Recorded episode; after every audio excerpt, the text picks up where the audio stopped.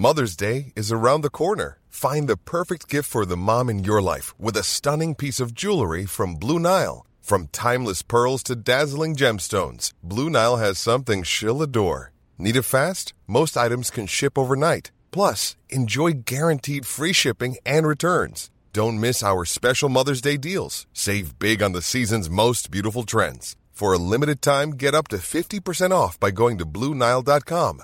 That's Bluenile.com.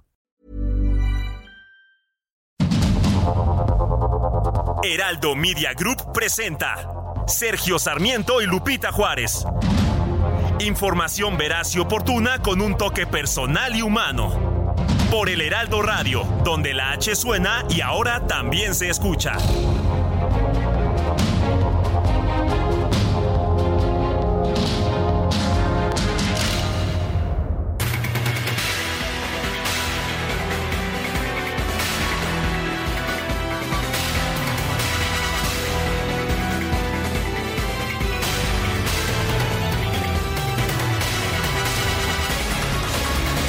Las 7 de la mañana en puntísimo de este lunes 4 de septiembre de 2023. Soy Sergio Sarmiento y le doy a usted la más cordial bienvenida a El Heraldo Radio. Lo invito a quedarse con nosotros. ¿Por qué? Porque aquí estará bien informado y también porque ya sabe usted, nos gusta darle el lado amable de la noticia siempre y cuando la noticia lo permita. No siempre ocurre, pero cuando ocurre, por supuesto, nosotros lo hacemos y aquí como todos los días... Eh, recordando un poquito aquí la, la corte, la, la, ¿cómo se llamaba? La, Ay, mi querido Sergio, la tremenda corte. La tremenda corte. La hombre, tremenda ya corte. se te anda olvidando. No, hombre, ya sabes el Alzheimer. bueno, pues aquí como todos los días, Nananina. No, perdón, Guadalupe Juárez, ¿cómo estás, mi querida Bien tres Lupita? patines, ¿tú qué tal? a la A reja, a la reja. Muy bien, con el gusto de saludarte, mi querido Sergio Sarmiento, al igual que a nuestros amigos del auditorio. Buen arranque de semana, qué gusto saludarlos, qué bueno que estamos empezando juntos una jornada más. Y qué fin de semana, ya les estaremos platicando el viernes cómo cerró, qué tal estuvo el sábado, el domingo con mucha actividad, información que le estaremos platicando poquito a poquito, por supuesto. Y esta mañana pues también empieza con información importante. Fíjese usted que hoy el presidente López Obrador empieza en el Estado de México, ya pues cerquita, ¿no? Del cambio hacia el nuevo gobierno de Morena. Este lunes va al último informe del gobierno de Alfredo del Mazo. Y bueno, también, de acuerdo con el sacapuntas del Heraldo, el 14 de septiembre llegará la inauguración de la primera etapa del tren México-Toluca junto al gobernador del estado mexiquense. Será ese mismo día cuando el titular del Ejecutivo asista a la toma de posesión de la nueva mandataria, la primera mujer en gobernar el Estado de México y será de Morena. Será Delfina Gómez, así que ya le tendremos toda la información, todos los detalles. Vamos por lo pronto con la información más importante de este lunes 4 de septiembre. Vamos con el resumen. El comité organizador del Frente Amplio por México llevó a cabo un evento en el Ángel de la Independencia para entregar a la senadora del PAN, Xochitl Gálvez, la constancia que la acredita como ganadora del proceso interno de la alianza opositora.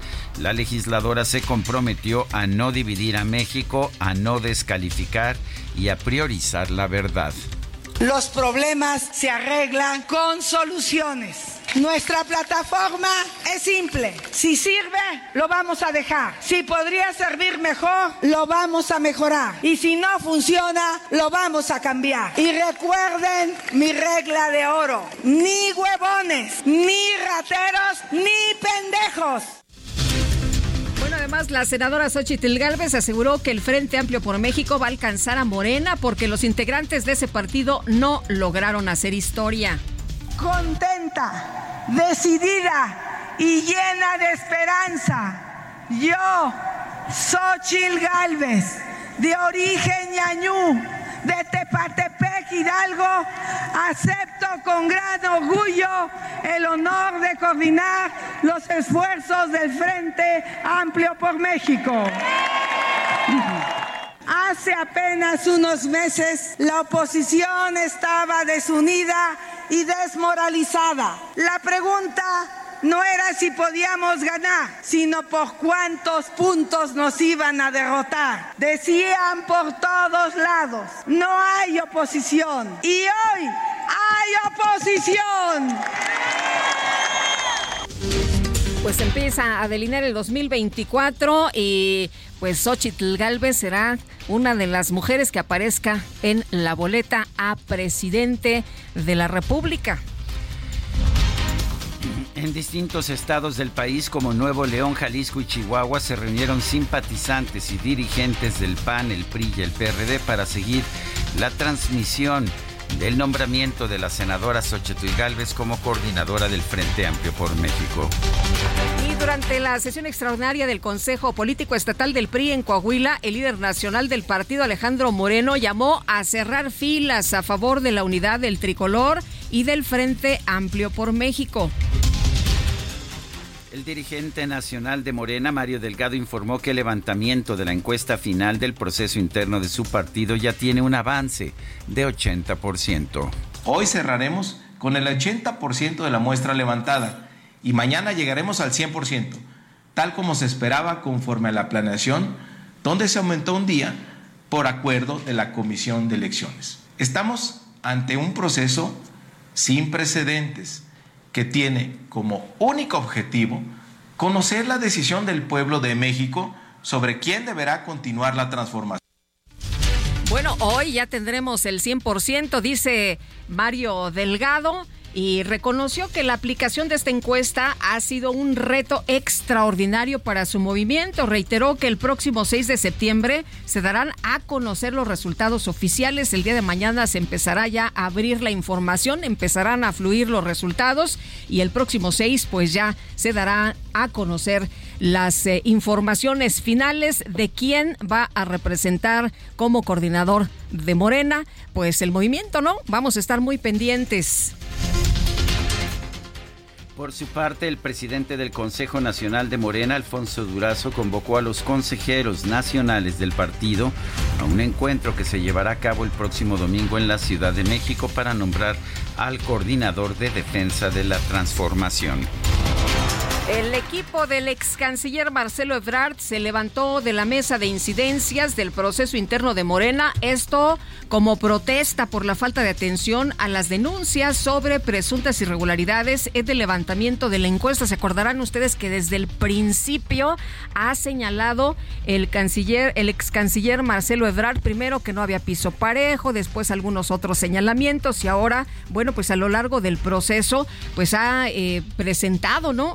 Unas inquietudes, denuncias sobre presuntas irregularidades. Ya le dijeron que todo está bien, ya le dijeron que se revisó, pero bueno, pues ahí está, se levantó de la mesa de incidencias de este proceso interno porque no está conforme. El diputado Emanuel Reyes Carmona, representante del equipo de Marcelo Ebrard, señaló que hay un equipo de personas denominados centinelas que conoce de manera anticipada cuáles serán las secciones encuestadas. Y durante la inauguración del Boulevard Luis Donaldo Colosio y el distribuidor aeropuerto Benito Juárez en Cancún, Quintana Roo, el presidente López Obrador rechazó la posibilidad de buscar la reelección. Ha hablado de este tema muchísimas veces. Dice, no, pues yo soy maderista, yo no, claro que no. Además el pueblo ya está atento, ya está despierto. Además, el mandatario dijo estar orgulloso de que el sureste del país sea la región con mayor crecimiento económico. Afirmó que el tren Maya se traduce en un tengan para que aprendan a todos los que estaban acostumbrados a robar costó mucho más de lo que estaba planeado el tren Maya, ¿no? Y se habla de que pues algunos programas eh, tuvieron que quedarse sin el dinero que estaban eh, señalados o etiquetados para estas obras. Pero bueno, pues ahí está presumiendo el presidente López Obrador durante su segundo día de recorridos de prueba a bordo del tren Maya. La unidad en la que viajaba el presidente López Obrador de Mérida a Chichen Itza estuvo parada por más de una hora debido a una revisión técnica en este viaje largo, larguísimo, que pues eh, gastó ahí como 10 horas el presidente López Obrador. Bueno, y posteriormente al encabezar un encuentro con arqueólogos, el mandatario aclaró que el objetivo del tren Maya no es generar ganancias, de hecho ya sabemos que va a incurrir en pérdidas muy importantes, sino restaurar el sentido de orgullo en las comunidades del sureste del país. No es una obra que tiene como propósito la utilidad, la ganancia y mucho menos el lucro. Es una obra pública, beneficio de nuestro pueblo. Entonces se sienten muy orgullosos los integrantes de las empresas de estar ayudando en esta obra y se está manifestando que tienen dimensión cívica, dimensión social. El gobierno federal dio a conocer que el presidente López Obrador va a acudir este lunes al último informe del gobernador del Estado de México, Alfredo del Mazo. La Secretaría de Medio Ambiente de la Ciudad de México informó que el Parque Aztlán deberá pagar cada año una contraprestación de 13 millones 52 mil 158 pesos por obtener ingresos en un espacio público. Y la Fiscalía General de la República informó que va a apelar la resolución del juez de control federal Gerardo Genaro Alarcón López, con la que se suspendió el proceso contra el exdirector de Pemex Emilio Lozoya por el caso de agronitrogenados. La Fiscalía General de la República también anunció que va a presentar una queja ante el Consejo de la Judicatura Federal en contra del juez Gerardo Genaro Alarcón López por haber emitido una resolución que denomina ilícita, injusta y notoriamente parcial. Las autoridades de Tamaulipas informaron que los cuerpos de Natalie Lucio Ramírez y su hija de apenas 14 años, reportadas como desaparecidas desde el jueves pasado, ya fueron localizados los encontraron en la cajuela de un vehículo abandonado en la ciudad de Reynosa. En Guanajuato, cuatro personas fueron asesinadas en un ataque armado contra un centro de rehabilitación del municipio de Celaya. El Centro de Derechos Humanos Miguel Agustín Pro informó que el Poder Judicial Federal concedió un amparo a los padres de los 43 normalistas de Ayotzinapa para ordenar al ejército no destruir, alterar o depurar los documentos relacionados con el caso Iguala.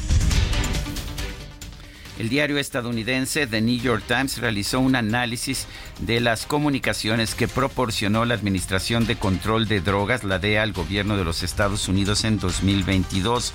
Estas, eh, según el periódico, confirmarían los nexos del grupo criminal Guerreros Unidos con policías y mandos de la Secretaría de la Defensa Nacional. Los más de 23 mil mensajes no incluyen la noche trágica del 26 al 27 de septiembre del 2014. Bueno, y el diario The Washington Post reveló que durante el mes de agosto 177 mil migrantes fueron detenidos por ingresar de manera ilegal a Estados Unidos desde México. El presidente de la Unión Americana, Joe Biden, viajó este fin de semana al estado de Florida para evaluar los daños que dejó el paso del huracán Idalia. El presidente electo de Guatemala, Bernardo Arevalo, denunció que sus detractores han emprendido un plan de golpe de Estado para impedir que asuma el poder en enero del 2024. El gobierno de Colombia llegó a un acuerdo con el principal grupo disidente de las FARC para retomar el cese al fuego bilateral suspendido el pasado mes de mayo. El piloto neerlandés de Fórmula 1, Max Verstappen, ganó el Gran Premio de Italia, con lo cual llegó a 10 victorias consecutivas en una sola temporada. El mexicano Sergio Pérez obtuvo el segundo lugar y el español Carlos Sainz completó el podio. El tenista serbio Novak Djokovic obtuvo su pase a los cuartos de final del Abierto de los Estados Unidos tras derrotar al croata Borna Goyo.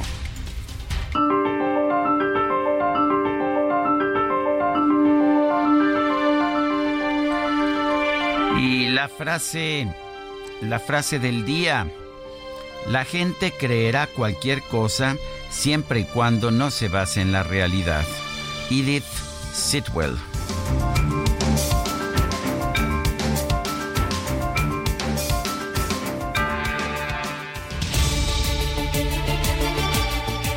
Y las preguntas. Pregunté este viernes pasado aquí en este espacio, ¿es correcto que el gobierno reduzca todavía más las operaciones del Aeropuerto Internacional de la Ciudad de México? Sí, nos respondió 4.9%, no 91.6%, no sabemos 3.5%. En total recibimos 7.049 participaciones. La que sigue, por favor. Claro que sí, mi querido DJ que ya coloqué en mi cuenta personal de X, Twitter, arroba Sergio Sarmiento, la siguiente pregunta. ¿Puede Xochitl Galvez derrotar a Morena? Sí, nos dice 87.9%, no 7.3%, quién sabe, 4.8%. En 40 minutos llevamos 2.181 votos. Destacadas de El Heraldo de México.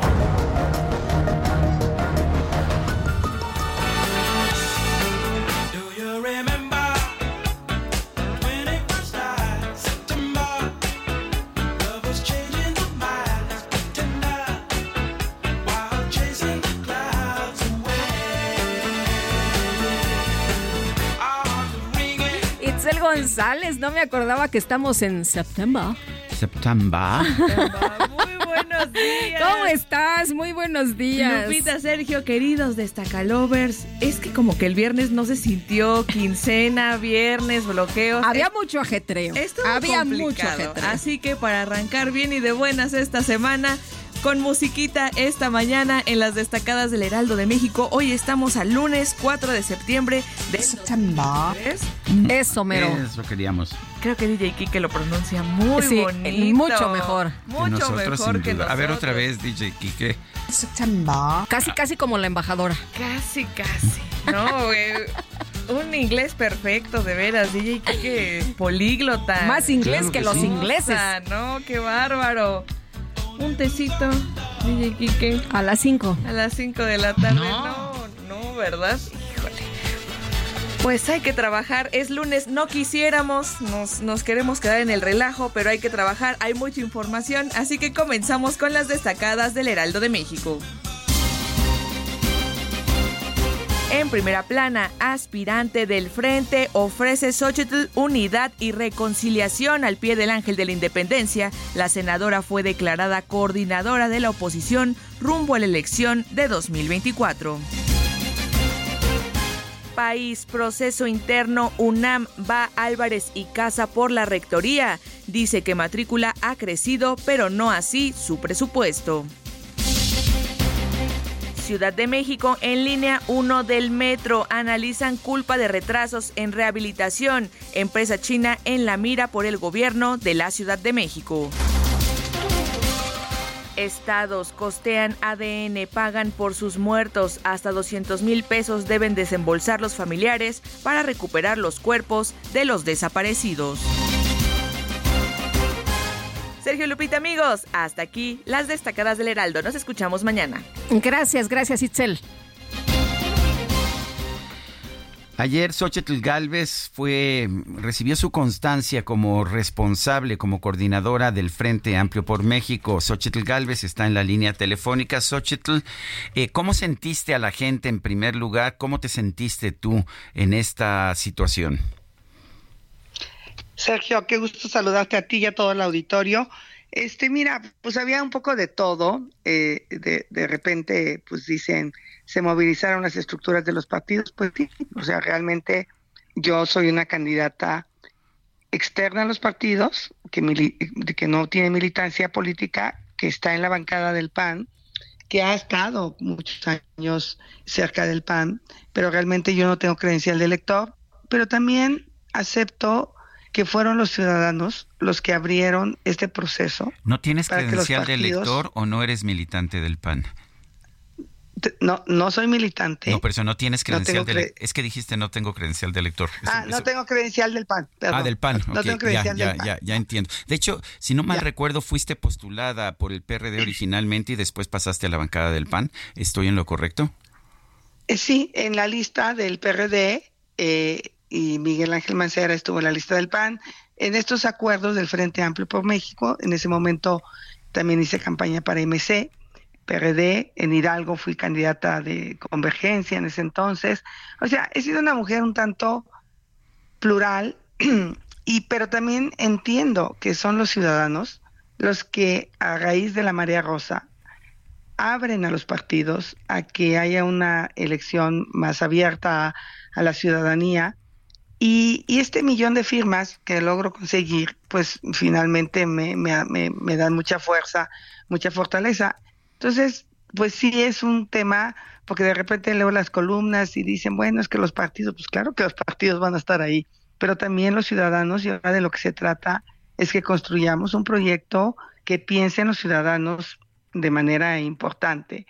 Eh, eh, y quizá por eso yo decidí ir de rosa el día de ayer en esta visión de, de, responder pues a los intereses de los ciudadanos. Entonces vi de todo, vi estructuras del PRI, del PAN, eh, del PRD, pero también vi a muchos ciudadanos que, que iban sin un color de partido. Entonces fue, fue emocionante, Sergio.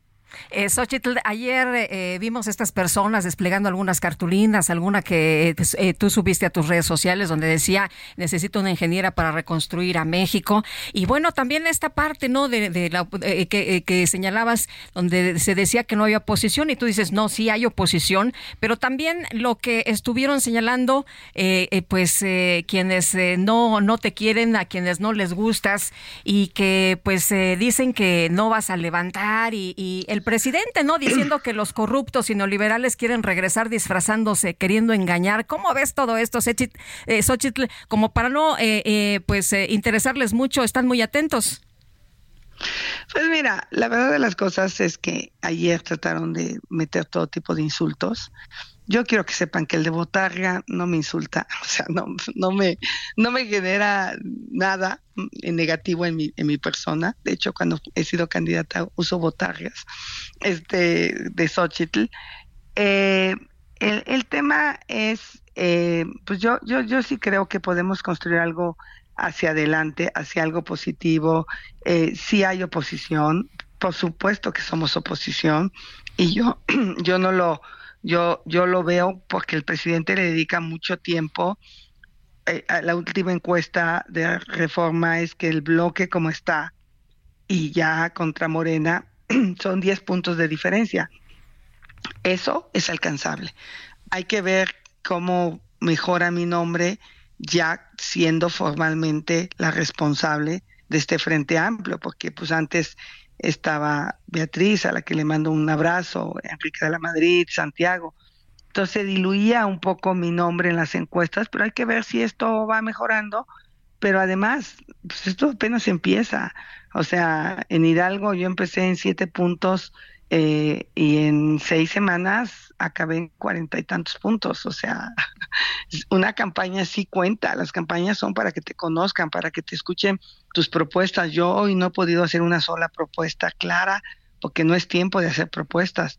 Pero por supuesto, pues que en el diagnóstico he dejado sentir cuáles son las posibles soluciones. Y de entrada, el diagnóstico es un país violento, una cosa brutal eh, en mis recorridos por todo el país, el crimen organizado ha permeado como la humedad en todo tipo de negocios. Y el tema de la salud es el segundo tema. Y así te podría ir mencionando el diagnóstico. Ahora hay que decir cómo y cómo y por dónde. Ahora bien, el tema de las pensiones fue el que te impulsó hacia, hacia adelante y este fin de semana dijiste que de hecho en lugares como Chiapas tú bajarías la edad para las pensiones para adultos mayores. Cuéntanos. Es que, Sergio, allá se vive mucho menos años que en el resto del país. Eh, tengo que analizar la esperanza de vida, pero cuando era funcionaria federal, eh, por ejemplo, en Huachochi la esperanza de vida era 58 años y, y en el resto del país 76. Entonces, eh, pues hay gente que ni siquiera tiene derecho a una pensión porque muere mucho antes por las condiciones de pobreza, por la falta de, hospitales.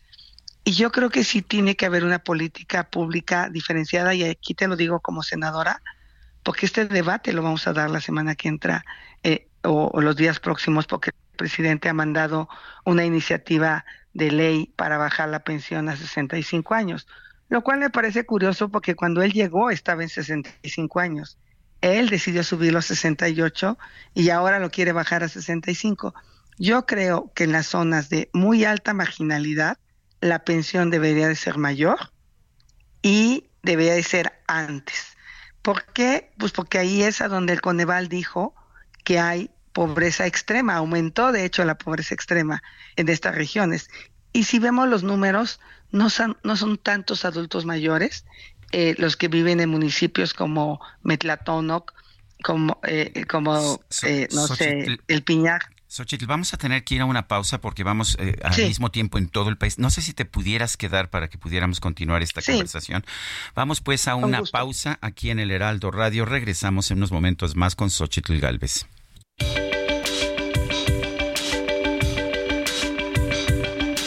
Sergio Sarmiento y Lupita Juárez quieren conocer tu opinión, tus comentarios o simplemente envía un saludo para ser más cálida esta mañana. Envía tus mensajes al WhatsApp 55 20 10 96 47.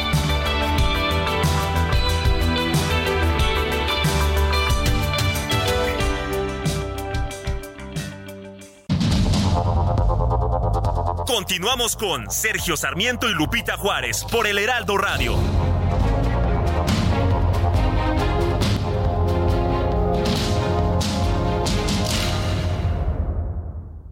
La comida chatarra y las bebidas azucaradas no deben volver a las escuelas. Allí niñas y niños consumían tal exceso de calorías que aumentaba su riesgo de sobrepeso y obesidad. Además, el consumo de estos productos provoca procesos inflamatorios, los cuales debilitan el sistema inmune frente a virus y bacterias.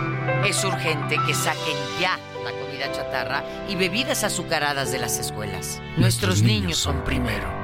Alianza por la Salud Alimentaria. Continuamos en la conversación con Xochitl Galvez, responsable de construir el Frente Amplio por México. Nos estabas hablando, Xochitl, de la pobreza, cómo pues sí hubo una disminución de la pobreza, pero un incremento de la pobreza extrema, y estás hablando de que quizás ah, eh, los programas sociales debieran ser focalizados, debieran pues ayudar más a quienes menos tienen, pero cuéntanos. A ver, de entrada la esperanza de vida, digo, te voy a hablar de antes de la pandemia, porque ahorita perdimos cuatro años de esperanza de vida. La Ciudad de México podría andar en 76 años promedio, Guerrero 73 y Chiapas y, y, Oaxaca más o menos con la misma diferencia. Pero si te vas a municipios de muy alta marginación, la esperanza de vida puede caer 6, 8 años. Entonces, por eso yo creo que hay adultos mayores que nunca van a disfrutar de una pensión porque mueren antes de cumplir la edad. Entonces sí siento que tendríamos que hacer una focalización a los municipios de muy alta marginación de entrada, donde quizá inclusive el monto de la pensión ahí debería de ser mayor. Eh, pero ese debate lo daré en el Senado haciendo un análisis de por qué subió en 400 mil personas la pobreza extrema y cómo si debemos de hacer políticas públicas más focalizadas. No tengo nada con que la señora que vive, eh, no sé, en Gaza García, Nuevo León, tenga la pensión de adultos mayores, por supuesto que se la merece, pero tenemos zonas del país donde la gente muere por la pobreza. Entonces, ese es, ese es un tema interesante, Sergio. Eh, Xochitl, eh, cuéntanos de los invitados que tuviste, tres invitados muy importantes ahí en el Ángel, y por qué decidiste que estas personas deberían acompañarte en este encuentro tan importante con eh, pues los simpatizantes y también con las personas que se reunieron sin tener ninguna afiliación partidista. Mira, porque lo que más me impactó a mí de haber recorrido el país es abrazar a las madres buscadoras. He estado al que llegaba, se me acercaban mujeres para que les ayudara a, localizar a sus hijos. Esto a mí me parte el alma porque, y, y Ceci de, de, Sonora, pues obviamente me contó la historia de sus dos hijos desaparecidos y también cómo le cerraron las puertas en Palacio Nacional porque nunca la han querido recibir en su lucha y cómo vuelven a perder a sus hijos cuando encuentran restos y por no hacer los estudios de ADN, pues van a dar a fosas comunes. Entonces es una lucha interminable. Eh, el caso de Elsa, eh, para mí fue muy impresionante juntarme con los recicladores, que son la gente que recoge la basura en las calles de la ciudad de Puebla. Y, bueno, me hablaban de su dolor, de que luego les andan quitando los malosos su dinero, que eso es un tema. Y otro, de cómo ella junta 800 pesos a la semana y cómo su hijo, que por cierto debió haber estado ahí, pero son de los que perdí en los aventones, eh, se, se recibía de odontólogo al día siguiente, el día que nos vimos.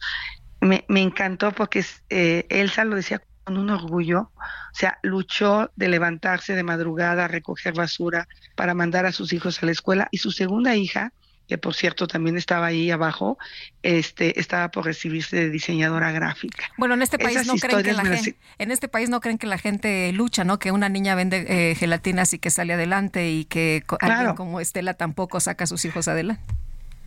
Eh, eh, y es que ahora me encuentro mucha gente que me cuenta sus historias. O sea, llego a los estados y se sienten identificados. Yo también vendía tamales, yo hice esto. Y obviamente, pues el presidente de Bienes Comunales de Dios Padre, que han luchado años por defender su tierra de pues de gente que se las expropia, se las quita de manera indebida. O sea, entonces en, eh, eso, iba a estar aquí conmigo un migrante que conocí en Houston, que manejó tres horas, pero desafortunadamente la logística no lo permitió. Pero bueno, para mí estos personajes que van a, a buscar disca el sueño americano, yo estoy convencida que lo que van a buscar es el sueño mexicano. Él es de la Sierra Gorda de Querétaro y pues con un orgullo también me contaba cómo trabaja allá en la industria petrolera. Es un técnico, eh, es un personaje que muy simpático. Y, y, bueno, yo quería que estuvieran esos cuatro de miles de gentes que me encontré durante mi recorrido por el país. Y la única razón por la que yo quiero estar en ese espacio es justamente para apoyar a los pobres de los pobres, que son los pueblos marginados de alta marginación en Guerrero, Puebla, Oaxaca, a las mujeres eh, como Ceci, a los eh, pues migrantes que de alguna manera no han tenido oportunidad en nuestro país, a los jóvenes, en fin, podrían haber estado ahí 20 personas que me he encontrado a lo largo de mi camino, Lupita.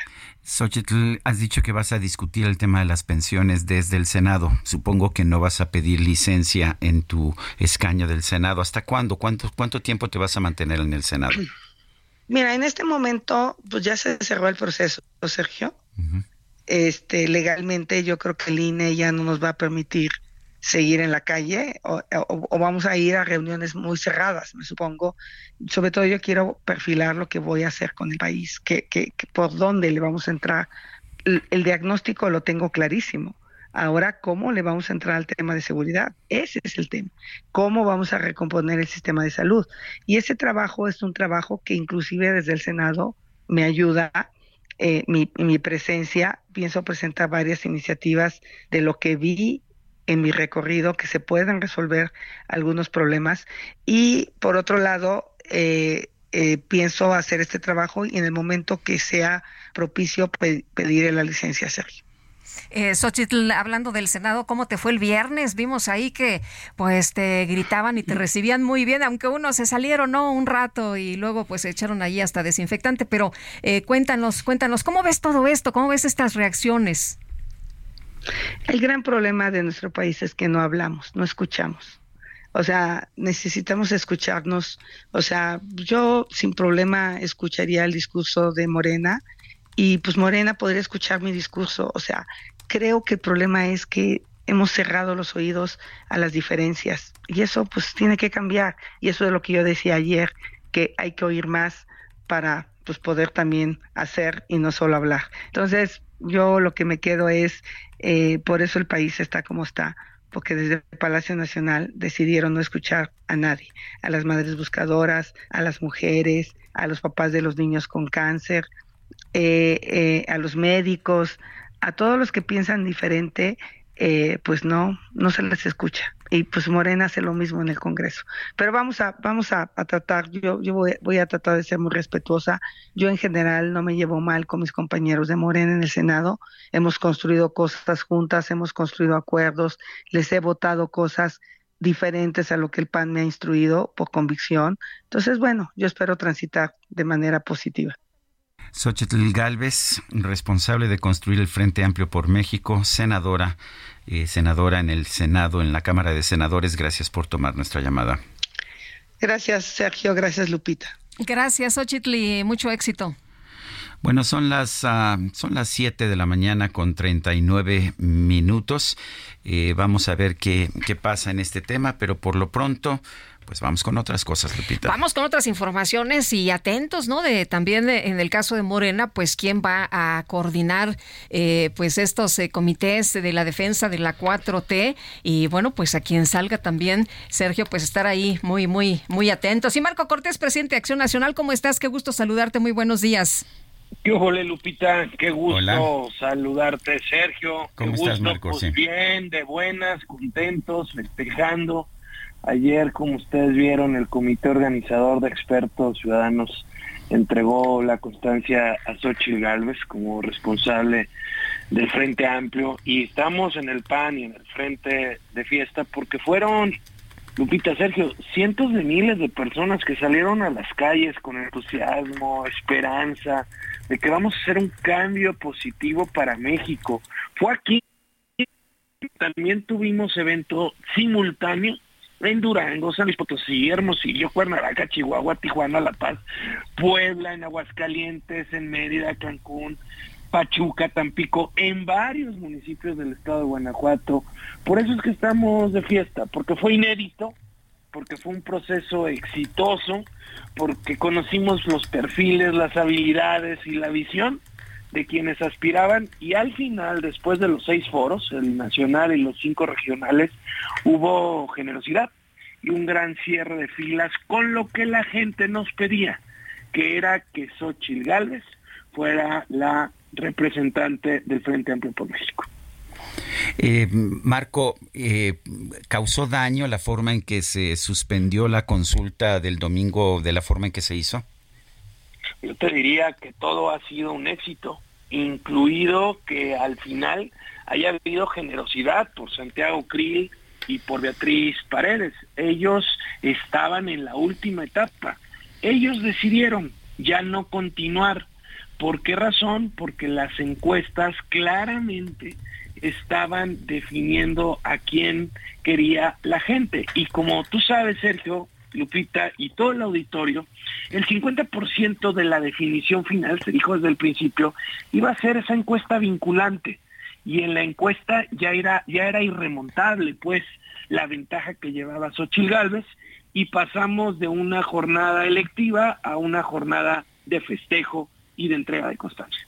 Eh, Marco, el día de ayer vimos eh, una serie de pues apoyos a través de redes sociales y también opiniones en contra, ¿no? Tratando de señalar que era pues muy poca gente, de minimizar este evento, pero a mí me llama la atención que si no les preocupa tanto, pues están muy atentos de lo que sucede en el Frente Amplio.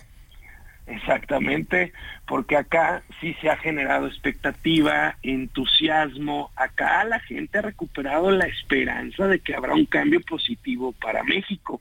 En cambio, enfrente, el proceso, Sergio Lupita, ha sido verdaderamente aburrido y de lo único que se ha hablado es del despilfarro de recursos públicos en pintas de miles y miles de bardas y colocación de espectaculares por todo el país con desvío de recursos públicos y el ataque que se ha dado entre las mal llamadas corcholatas y más cuando sabemos pues que allá hay solo un elector, solo una persona es quien va a decidir y se trata del presidente López Obrador. Entonces, ese contraste claro que les preocupa, porque si no les preocupara, pues ni siquiera lo tomarían en cuenta, ni siquiera hablarían de él y vaya que están preocupados y van a tratar de estar descalificando con mentiras, con difamación, por todas las vías posibles. Marco, ¿qué viene ahora? Supuestamente las precampañas se debieron, se de, debieron haberse realizado entre la tercera semana de noviembre y las primeras semanas de, del 2024. Ahora hay un espacio eh, pues enorme en el que no sabemos realmente qué se puede hacer o qué no se puede hacer. Eh, considerando pues lo que ha dicho el INE, lo que ha dicho el Tribunal Electoral, ¿qué va a pasar de, de aquí de septiembre hasta el próximo mes de noviembre? Primero se va a construir el proyecto de país para solucionar los graves problemas que en México a partir de este sexenio se han incrementado, como la violencia, la inseguridad, como el incremento de la pobreza extrema, como ha ocurrido cuando destruyen el Seguro Popular, después el propio INSABI que ellos crearon y hoy está deshecho todo el sistema de salud pública. Bueno, hay mucho que reconstruir, hay mucho por hacer y se requiere un proyecto de país que tenga soluciones de fondo con expertos, con especialistas. Eso es lo primero. Lo segundo, en este periodo de aquí a noviembre, cuando iniciarán las pre-campañas, lo que haremos también es ir a la comunidad internacional para que vean lo que acá en México está ocurriendo, cómo se usa y se abusa del poder, cómo se usa y se abusa de las diversas instancias, como la unidad de inteligencia financiera, como las conferencias mañaneras, como los medios del Estado mexicano, todo esto tiene que ser claramente evidenciado, señalado ante los organismos internacionales, como es el caso de la OEA, de la cual forma parte nuestro país, y bien en congresos como puede ser el Parlamento Europeo o el propio Congreso de Washington, riesgo de que se pueda instaurar una dictadura destructiva, regresiva, como lo que ha pretendido López Obrador. Eh, Marco, ¿cómo escuchas las declaraciones del presidente López Obrador señalando que los corruptos y neoliberales quieren regresar disfrazándose y queriendo engañar? Pues miren quién habla, porque yo no había visto un gobierno tan corrupto y cínico, sin vergüenza, como el que hoy tenemos. Dejemos que termine este gobierno, Lupita, para que empiece a brotar la pus por todos lados, por todas las áreas, en todos los frentes. Proyectos que decían que iban a costar una cantidad, han costado el doble o el triple y además que no van a ser útiles para nuestro país. Este gobierno se convirtió en el más sangriento. Ya se va a hablar de los muertos de López Obrador, no solo por la violencia, por el mal manejo del COVID, porque destruyeron el sistema de salud y muchísima gente no pudo tener atención. Pero ahí están las cifras oficiales. Ha muerto mucho más gente, pero mucho más gente en este gobierno de López Obrador. Y ya, ya llegará el momento en el que tengan que enfrentar la realidad de su pésimo gobierno. Muy bien, pues Marco, muchas gracias por conversar con nosotros esta mañana. Muy buenos días. Sergio Lupita, les mando un fuerte abrazo. Buen inicio de semana. Gracias, igualmente. Y vamos con Noemí Gutiérrez. Nos tiene información sobre el tren Maya. Adelante, Noemí. Sergio Lupita, muy buenos días. Comentarles que en Cancún, Quintana Roo, el presidente Andrés Manuel López Obrador dijo que en un mes realizará un segundo recorrido de prueba del tren Maya afirmó que mantendrá las supervisiones a esta obra. En un mes volver a embarcar en el tren, pero ahora de Cancún a Mérida, Mérida a Campeche y ya vamos a llegar a Escárcega. En dos meses me vuelvo a subir al tren Cancún, Mérida, Campeche, Escárcega, Palenque. Y en diciembre estamos inaugurando. Durante la inauguración del Boulevard Luis Donaldo Colosio y distribuidor aeropuerto en Cancún, el presidente dijo que es una obra que traerá desarrollo al sureste. Queremos que los 30 millones de turistas que vienen a Cancún se internen en Yucatán, Campeche, Chiapas, Tabasco. Este viernes, López Obrador realizó una primera prueba al tren Maya al salir de la estación San Francisco Campeche a Tella, Yucatán. El sábado salió a la estación de Chichen Itza y de ahí a la de Cancún, a donde llegó después de las 3 de la mañana del domingo. La velocidad del tren estándar de cuatro carros fue entre 20 y 60 kilómetros por hora en algunos tramos. Explicó que la parada que hizo de una hora y quince minutos en Yascabá, Yucatán, fue por una revisión técnica. Estoy buscando terminar en diciembre para tener tiempo poder consolidar la operación. Creo que no quedó muy claro que pues es todavía un periodo de pruebas. Pues no queda claro para quien no quiere verlo claro. Esta parada que tuvieron como de una hora Estaban haciendo una revisión técnica. Sergio Lupita, la información que les tengo. Hasta aquí mi reporte. Noemí Gutiérrez, muchas gracias.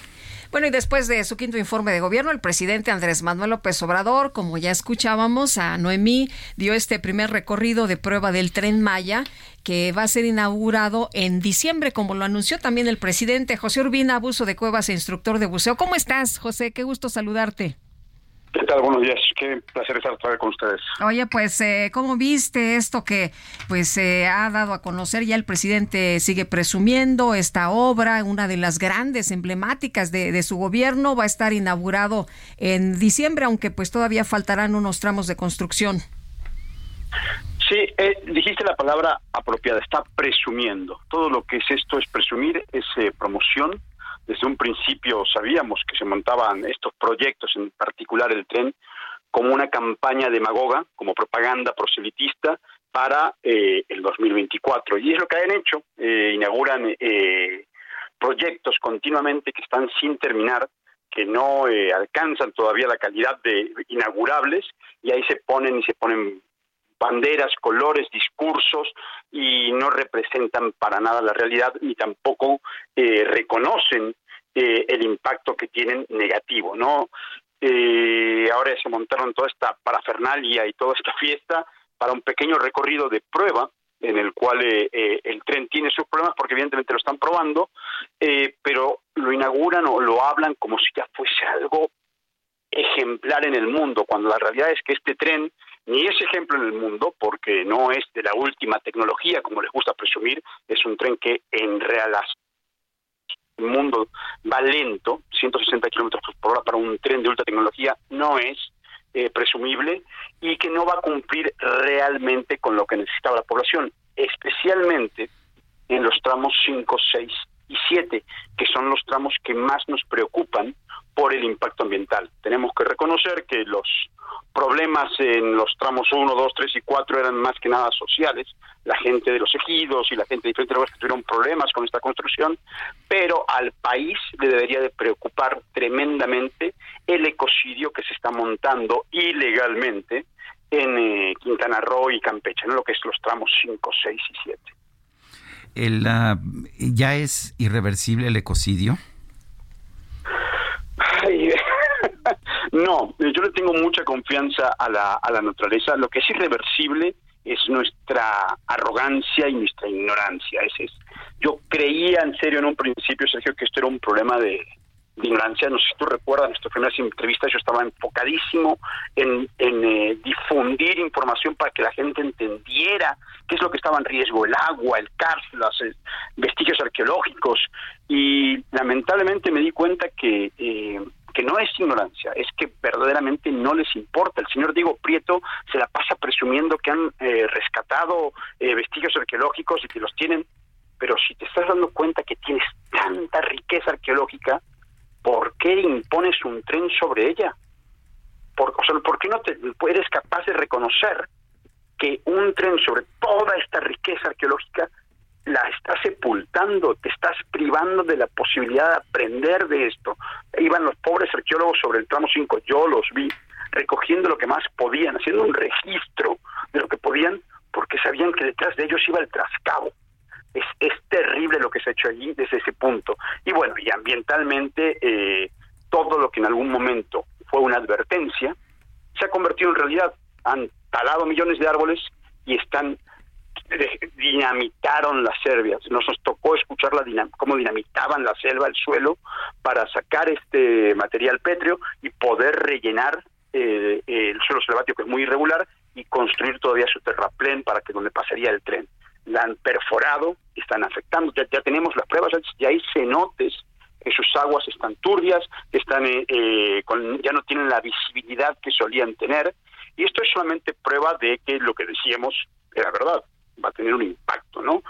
Eh, pero hay mucho que rescatar todavía. O sea, si detuviéramos este tramo, si tuviésemos un ataque de iluminación en el 2024 y este este proyecto se detuviera en los tramos, especialmente el 5, el 6 y el 7, eh, y le diéramos tiempo a la naturaleza a recuperarse, yo confío en que podríamos tomar decisiones que verdaderamente garantizaran la prosperidad del pueblo, no estos eh, proyectos que se sacan. Claramente tú te das cuenta que no hay un proyecto ejecutivo, que van sacando emprendimientos y planes nuevos de acuerdo, van avanzando, de acuerdo algún inversionista presenta alguna propuesta y dicen, uy, esto está buenísimo, vamos a hacerlo por acá, vamos a poner esto acá, vamos a poner un hotel, el hotel de Calakmul, un proyecto que está respaldado, asesorado gratis por eh, el dueño de Vidanta y que no tiene ningún eh, permiso, no hay registrado en ninguna parte, ni siquiera una manifestación de impacto ambiental,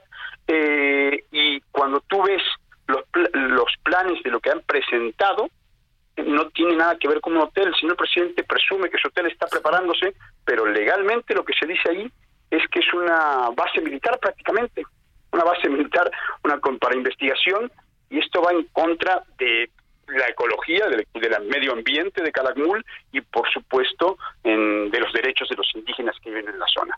Es pues un atropello a, lo que, a derechos ambientales y humanos y ellos lo usan como propaganda proselitista y ese es nuestro mayor problema. José, gracias como siempre por tomar nuestra llamada, por platicar con nosotros. Muy buenos días.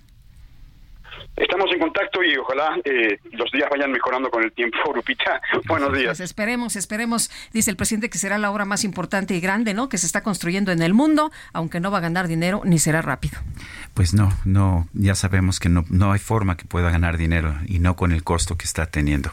Son las 7 de la mañana con 54 minutos.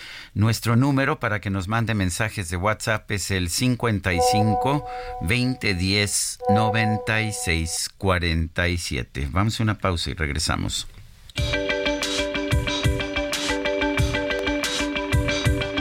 Sergio Sarmiento y Lupita Juárez quieren conocer tu opinión, tus comentarios o simplemente envía un saludo para ser más cálida esta mañana. Envía tus mensajes al WhatsApp 55 20 10 96 47.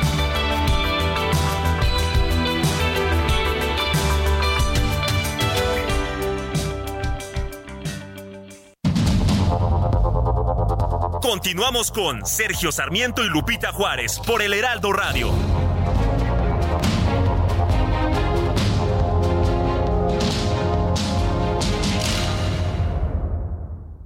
La comida chatarra y las bebidas azucaradas no deben volver a las escuelas. Ahí niñas y niños consumían tal exceso de calorías que aumentaba su riesgo de sobrepeso y obesidad. Además, el consumo de estos productos provoca procesos inflamatorios, los cuales debilitan el sistema inmune frente a virus y bacterias.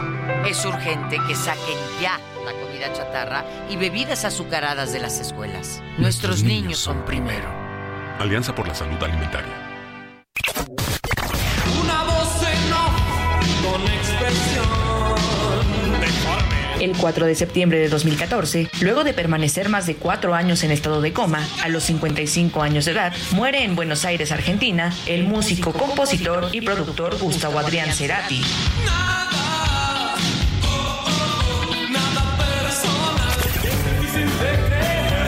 Fue uno de los artistas más importantes, populares e influyentes del rock latinoamericano. Gustavo Cerati integró diversas agrupaciones desde su adolescencia y en 1982 fundó la banda de rock latino Soda Stereo, siendo el primer grupo de habla hispana en conseguir un éxito masivo en Latinoamérica durante las décadas de 1980 y 1990. En 1997 se disolvió la banda por problemas personales y por diferencias de criterios artísticos entre sus integrantes, realizando una gira de despedida terminada el 20 de septiembre de 1997 en el estadio de River Plate, conocida como el último concierto. Gracias. Mediados de 2007, la banda anunció su regreso para realizar una única gira continental llamada Me Verás Volver, en la que reunió a más de un millón de seguidores, rompiendo varios récords de asistencia y número de conciertos. En 2012, la revista Rolling Stone posicionó a Cerati en el séptimo lugar de los 100 mejores guitarristas del rock argentino y en 2023, la revista Billboard lo ubicó en el puesto número 33 de los 50 mejores cantantes de rock de todos los tiempos.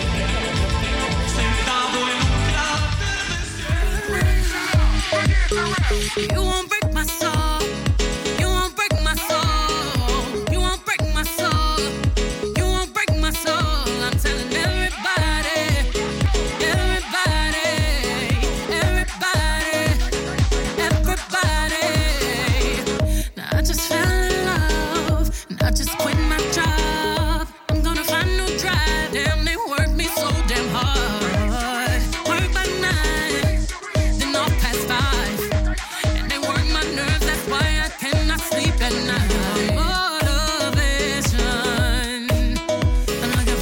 Estamos escuchando a Beyoncé, esto se llama Break My Soul.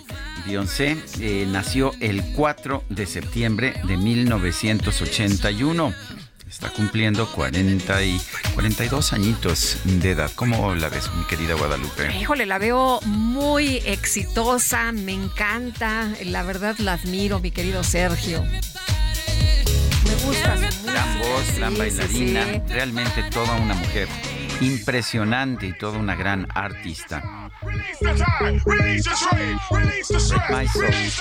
Rompe mi alma. Y tenemos mensajes de nuestro público. Fíjate que Luis Galván nos dice, Sergio Lupita, excelente inicio de semana. Después del quinto informe, el presidente de México, AMLO, no solo vive en un palacio, también en un país de ensueño muy lejano de la cruda realidad. Dice otra persona, cada vez que escucho un spot del presidente sobre el quinto informe, no puedo reprimir este deseo de escribirles. Ahora el inquilino de Palacio Nacional miente diciendo que en su gestión no se ha comprado ni un vehículo.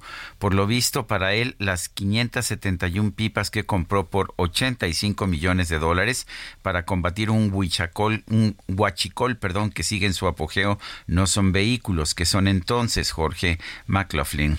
Eh, López utiliza bien los medios de comunicación como distractores para pegarle a diario a la oposición y que nos olvidemos que el país está eh, dicen llamas, ojalá dejara de actuar como presidente de su partido y se pusiera a trabajar para lo que fue contratado. Saludos atentamente, Jorge Vázquez. Son las ocho con cinco minutos. Vámonos al clima. El pronóstico del tiempo con Sergio Sarmiento y Lupita Juárez.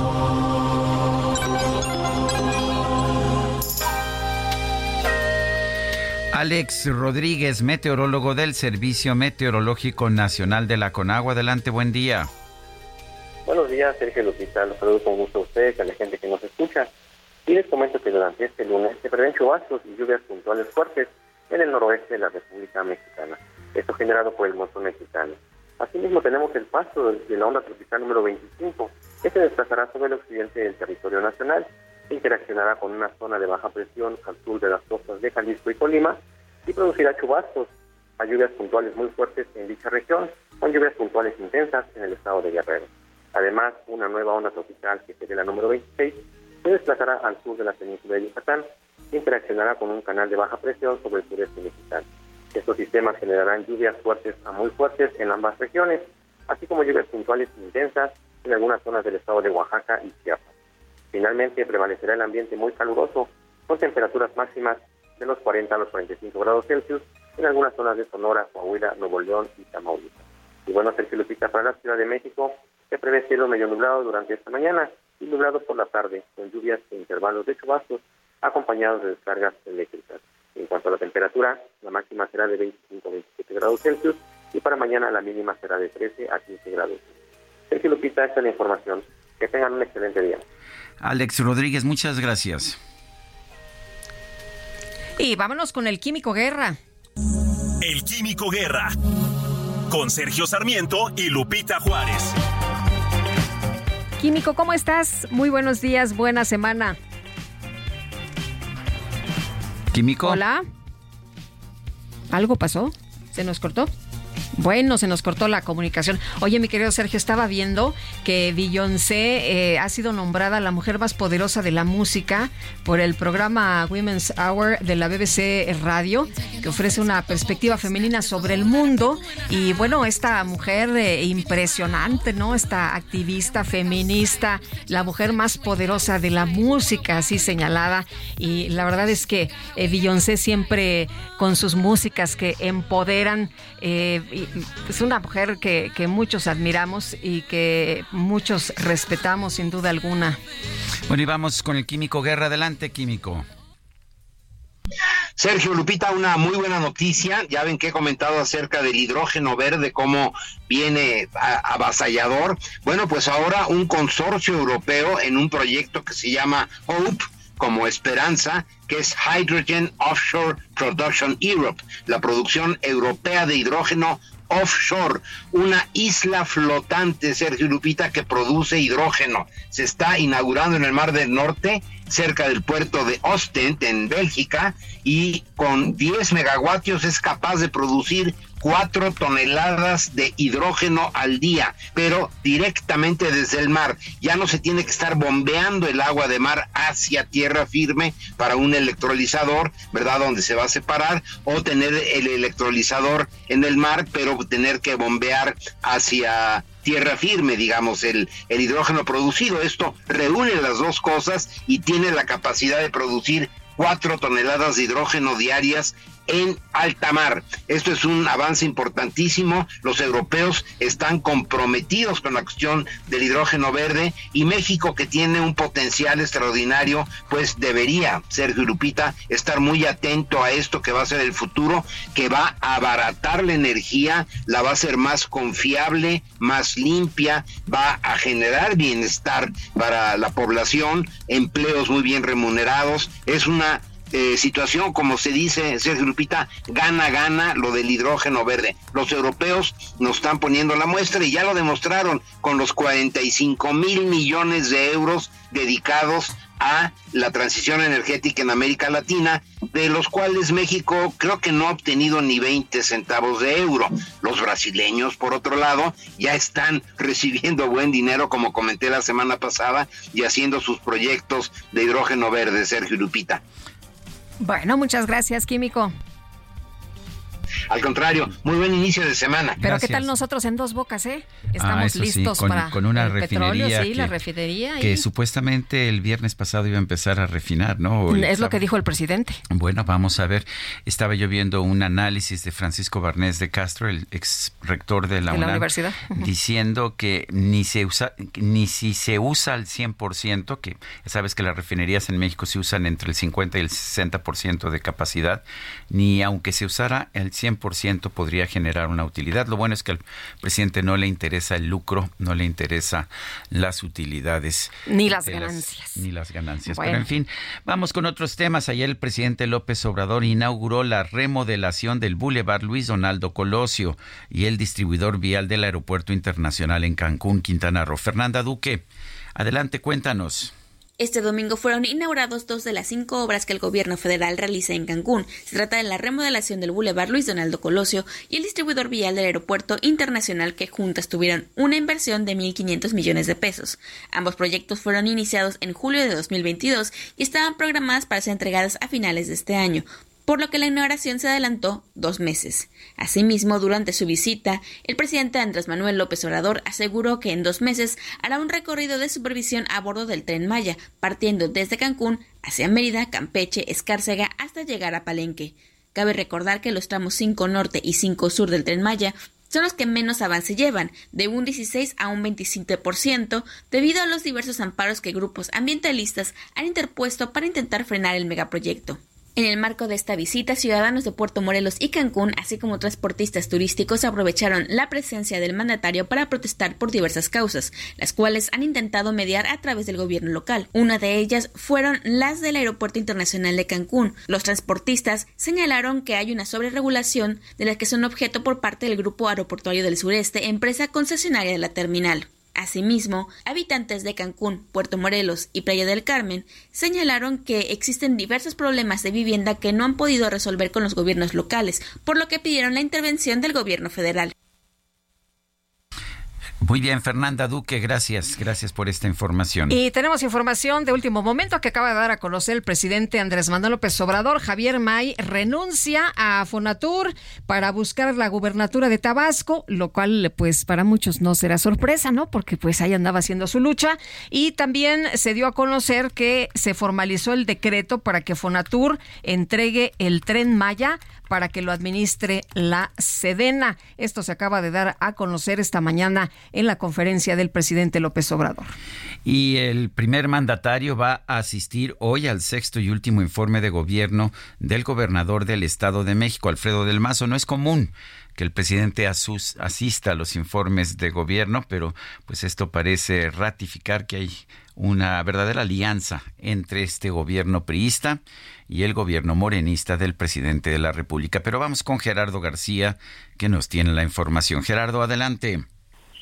Hola, ¿qué tal? Muy buenos días, Sergio y Lupita. Así es, el presidente de la República, Andrés Manuel López Obrador, arropará al gobernador mexiquense Alfredo del Mazo Maza en su sexto y último informe de gobierno y cuando faltan 12 días para que se lleve a cabo la eh, ya eh, la transición de la administración estatal y con ello la llegada de la morenista Delfina Gómez Álvarez. La presencia del mandatario federal será algo inédito, como eh, lo, lo comentas, al ser la primera vez que asista un evento de esta naturaleza, pero no la primera vez que tenga este respaldo del Mazo Maza, pues el expresidente federal priista Enrique Peña Nieto fue invitado especial en su primera rendición de cuentas. El acto político será a las 10 de la mañana en Palacio de Gobierno, esto en Toluca, que enmarcará el adiós del PRI de la administración estatal. Además, se prevé que la morenista Delfina Gómez también asista, quien arrancará su sexenio el próximo 16 de septiembre. Hay que destacar que los otros informes que rindió del Mazo Maza, el Ejecutivo Federal mandó un representante de su eh, gabinete para estar en este mensaje político a los ciudadanos, actores políticos, así como el sector empresarial, académico y religioso sobre el estado que guarda la administración pública estatal. A las nueve con treinta, previamente del Mazo Maza enviará por escrito su informe a la legislatura local y López Obrador destacar que regresará a la entidad en 10 días más para inaugurar el tren eh, que ya eh, se va a denominar insurgente en su primera fase y posteriormente estará presente en la toma de protesta a Gómez Álvarez que será también en la legislatura local y posteriormente eh, emitirá un mensaje político en el Teatro bueno, mexiquense. El reporte desde el Estado de México. Gerardo García, muchas gracias. Buenos días. Buenos días y en el Estado de México será la primera vez que gobierne una mujer, pero además una mujer de la oposición. El Estado había sido gobernado por el PRI eh, durante todos estos ya, ya no es durante todos estos años. Ahora, es más bien oficialista. Sí, ahora es oficialista y bueno, por eso nunca había sido gobernado eh, por un partido diferente al PRI y bueno, pues eh, hoy vamos a, a ver ahí como eh, pues eh, arropa, ¿no? El presidente López Obrador al gobernador del Mazo. Y bueno, la, gran pregunta es si lo harán embajador y a dónde lo Vamos a ver, ¿no? Finalmente, que, cuál será su futuro político. Y bueno, un juez determinó que el anestesiólogo Gustavo Darwin Aguirre Castro, imputado por delitos contra la salud, enfrente su proceso en libertad. Vamos a platicar con el doctor Antonio Juárez Navarro, abogado defensor del doctor Darwin Aguirre. Y doctor, gracias por tomar la llamada. Muy buenos días. Muchas gracias, buenos días a sus órdenes. Pues cuéntenos cuál es la situación en este momento del doctor eh, Darwin. Pues bueno, ya saben ustedes que ha sido un via crucis para el doctor, pero ahorita, después de que un juez determinara durante la primera etapa de la audiencia inicial, es decir, donde lo acusaron, un juez determinó prisión preventiva oficiosa, lo cual pues es algo muy delicado y algo que no debe estar ya en uso por una orden de la Corte Interamericana. Eh, esta defensa presentó un amparo, se nos concedió, se revisó otras medidas y se determinaron medidas que no lo privan de su libertad como debe ser, porque recordemos que apenas está empezando a investigar, es más, apenas lo acusaron. La defensa se establecerá el día de mañana. Ah, entonces, ¿sí va a poder estar en libertad durante su proceso? ¿Va a poder ah, eh, mantenerse en libertad el doctor? Pues hasta ahorita esa es la determinación. Obviamente hemos visto un pues un escarnio por parte de la Fiscalía General de la República, inclusive después de este cambio de medida hicieron un comunicado en donde decían que el hecho que el doctor de FGR de, Baja California, donde decían que el doctor representa un riesgo para la sociedad, que coadyuva a que haya drogadicción, adicciones, inclusive muertes, confundiendo este tipo de, de uso médico del fentanil con el fentanil que se usa para drogas y y pues obviamente yo yo creo y estamos listos para que sigan eh, contra él de una forma que parece ya una venganza, una vendetta o algo así, para pedir que, que se quede en la cárcel después de esa audiencia. Pero pues obviamente eh, confiamos en los tribunales y en, en el estricto derecho y en el debido proceso. Eh, abogado, ¿por qué empezó la persecución en contra del doctor Darwin? ¿Qué fue exactamente lo que no les gustó, lo que les llamó la atención en, en, este, en este hecho que pues parece muy común, ¿no? Que un médico compre fentanilo de uso médico. Recordemos que eh, el doctor Darwin estuvo prácticamente sin defensa durante un mes. Los primeros abogados hicieron cosas como acercarlo con la fiscalía, en donde recordemos que esta defensa ya denunció actos de corrupción ante asuntos internos, los, una asociación de padres de niños con, con, cáncer ya denunció ante la Fiscalía General de la República en servidores públicos que le pidieron dinero, le pedían hasta 600 mil pesos. Obviamente, cuando esto se hace público, pues uno los obliga a ellos a poder demostrar que en verdad tienen algo contra él, pero también recordemos que un juez determinó de manera definitiva que le entregaran su casa se la entregaron y minutos después actuaron en contra de su esposa, que es pediatra. Entonces, este proceso ha estado plagado de cosas que acreditan que hay una mala fe y un dolo y nosotros creemos, respondiendo a su pregunta, que obedece a, a, la congruencia del doctor de alzar la voz, a las marchas que hubo y a la denuncia de estos actos de corrupción. A ver si, si entiendo bien el caso, el doctor compró fentanilo, lo compró en una institución acreditada y lo compró para un uso médico. ¿Estoy en lo cierto? Así es, efectivamente. Inclusive lo detectó FGR porque venía en un paquete con una receta pegada con su nombre. Digo, ningún narcotraficante compra en una farmacia drogas y las pide a su casa con una receta, ¿no? Y es fentanil de uso médico y obviamente ahora que, que además el fentanil ejemplo, de uso médico es distinto del fentanil que se utiliza para la drogadicción. Estoy para la sí para la para la, para la drogadicción. Estoy en lo cierto sí así es. De hecho eh, el fentanil de uso médico al año se incautan cerca de fentanil sólido y en polvo que no se utiliza para temas medicinales eh, y no sé y, y, lo que el país necesita para salvar vidas y paliar el dolor de personas con cáncer y anestesiar personas son cuatro kilos para todo para todos los mexicanos no sirve este estas ampolletas no sirven para hacer drogas eh, eh, abogado, eh, ¿qué, ¿qué piensa usted que puede ocurrir las próximas horas para el doctor Darwin? Pues estamos trabajando a marchas forzadas en la defensa porque la audiencia es mañana a las 5 de la tarde. Entonces, pues seguramente ya ahí está, este momento procesal es para que nosotros establezcamos la defensa, eh, para que nosotros demostremos, aquí es, el estándar probatorio es mínimo, o sea, lo que va a pasar en la próxima audiencia es que se va a decidir si se continúa con la investigación o no. Por eso nos parece tan inverosímil que, una, que pidan medidas de que esté en la cárcel, porque pues eh, uno de los deberes de la fiscalía es buscar proteger al inocente, ¿no? Y si no tienen datos suficientes para hacer probable que se cometió el hecho o que él participó o que es un hecho que sea castigable, entonces él debe estar en libertad y si se llegase a vincular a procesos solamente pasaríamos de la primera etapa de la investigación a la complementaria, la segunda. Ni siquiera estamos en juicio todavía. Pues doctor Antonio Juárez Navarro, abogado defensor del doctor Darwin Aguirre, muchas gracias por platicar con nosotros esta mañana y por contarnos cómo va este caso. Muchas gracias a ustedes, que tengan buen día. Hasta luego, muy buenos días. Bueno, el presidente de la República acaba de anunciar que el general Oscar David Lozano Águila va a ser el director general de la empresa de participación estatal mayoritaria Tren Maya.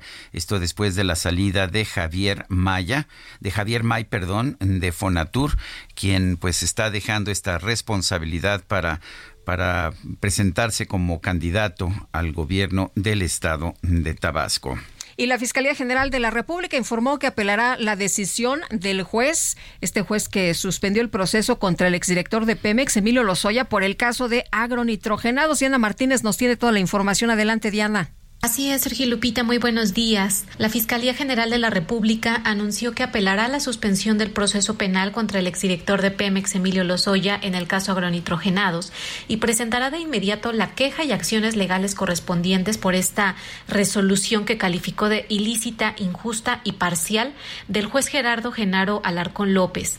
La Fiscalía señaló que el impartidor de justicia actuó de forma ilegal al omitir su obligación indeclinable de fundar y motivar en la ley y en la jurisprudencia jurisprudencia vigente su decisión, ya que el Código Nacional de Procedimientos Penales no establece que un acuerdo reparatorio para uno de los imputados beneficie al resto de los involucrados.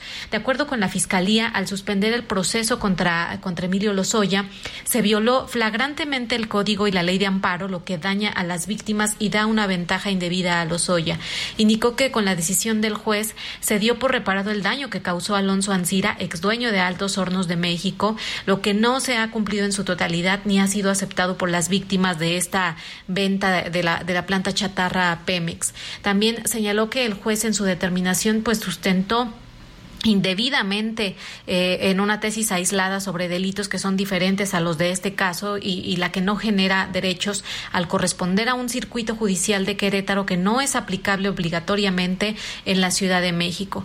También eh, reiteró que pues a Ancira se le procesó penalmente por, por vender a Pemex esta planta de forma abusiva y a Lozoya por recibir casi cuatro millones de dólares como soborno, dinero con el que adquirió una residencia de lujo cometiendo así el delito de operaciones con recursos de procedencia ilícita. Hasta aquí mi reporte. Muy bien, muchas gracias por la información, Diana.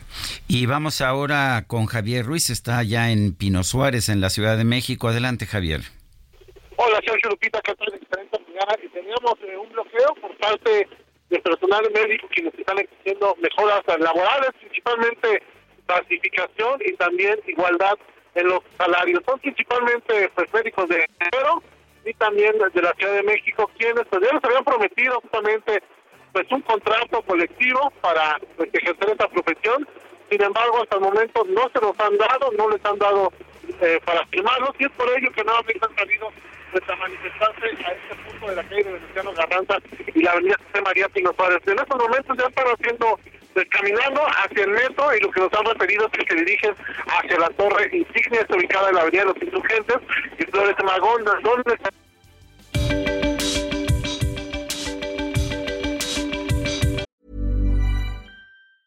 Many of us have those stubborn pounds that seem impossible to lose, no matter how good we eat or how hard we work out. My solution is PlushCare.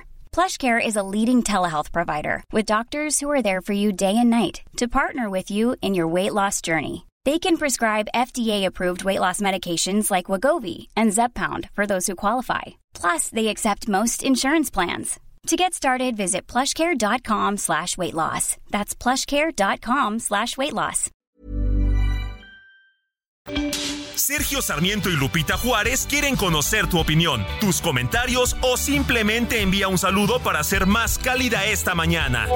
Envía tus mensajes al WhatsApp 55 20 10 96 47.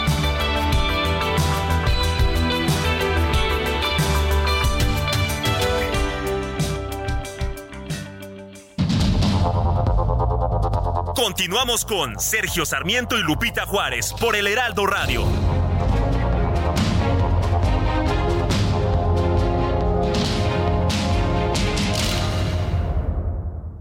Del 24 de agosto al 17 de septiembre, ven Aguascalientes y vive las vendimias 2023. Gastronomía, conciertos y todas las tradiciones de la Ruta del Vino en el estado que lo tiene todo, el gigante de México.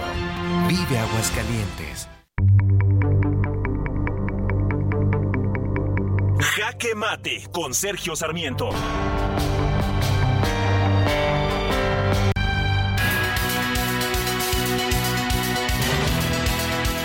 El propio presidente de la República dice que quiere presumir el tren Maya este tren que nos señaló este pasado fin de semana que no busca generar ganancias, sino restaurar el sentido de orgullo en las comunidades del sureste del país. Dijo el presidente, no es una obra que tenga como propósito la, la utilidad, la ganancia y mucho menos el lucro. Es una obra pública en beneficio de nuestro pueblo. La verdad, sin embargo, es que lo que nos dice la experiencia es que las obras que realmente benefician a un pueblo son aquellas que tienen una utilidad ya sea de dinero o sea de utilidad social, y no hay ninguna indicación que esta costosísima obra, este tren Maya que está costando, sabemos mucho más de lo presupuestado, pero que no sabemos cuánto porque se está manejando en la absoluta oscuridad por supuestamente razones de seguridad nacional. No sabemos cuánto va a costar, pero sí sabemos que no hay forma de que pueda generar ganancias. ¿Por qué? Porque simple y sencillamente va a competir con líneas de autobuses que ofrecen su servicio con ganancias a propósito a un precio menor, con un mayor número de salidas y también con una mayor eficiencia. Me parece absurdo que el gobierno de la República, eh, que dice siempre que quiere vivir en austeridad, esté gastando, gastando tanto dinero en un proyecto de este tipo que está condenado a las pérdidas. Nos dicen también que eh, pues que el proyecto será encargado a partir de ahora a la Secretaría de la Defensa. Su nuevo director es un general, sí, un general, Oscar David Lozano Águila, sin que se nos haya dicho si tiene alguna experiencia en el manejo de una vía férrea. Pues no, todo parece indicar que no tendrá utilidades este nuevo tren Maya, pero ¿qué cree? Lo que sí podemos decirle a usted es que las pérdidas las pagaremos los contribuyentes mexicanos. Yo soy Sergio Sarmiento y lo invito a reflexionar.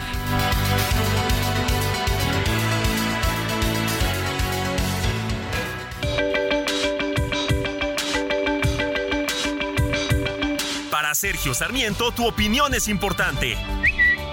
Escríbele a Twitter en arroba Sergio Sarmiento.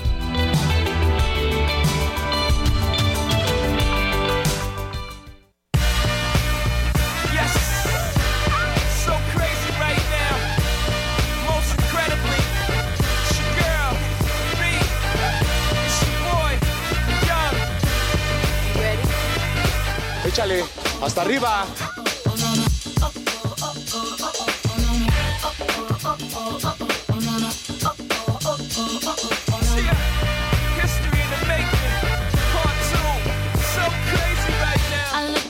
So deep in your eyes. I touch on you more and more every time.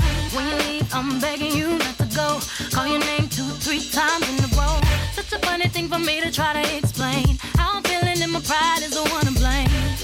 Cause I know I don't understand just how your love can do it, no one else can. Crazy in Love, sí es Beyoncé, quien hoy cumple 42 años junto con su marido Jay-Z. Jay-Z y Beyoncé, Crazy in Love, locos en el amor.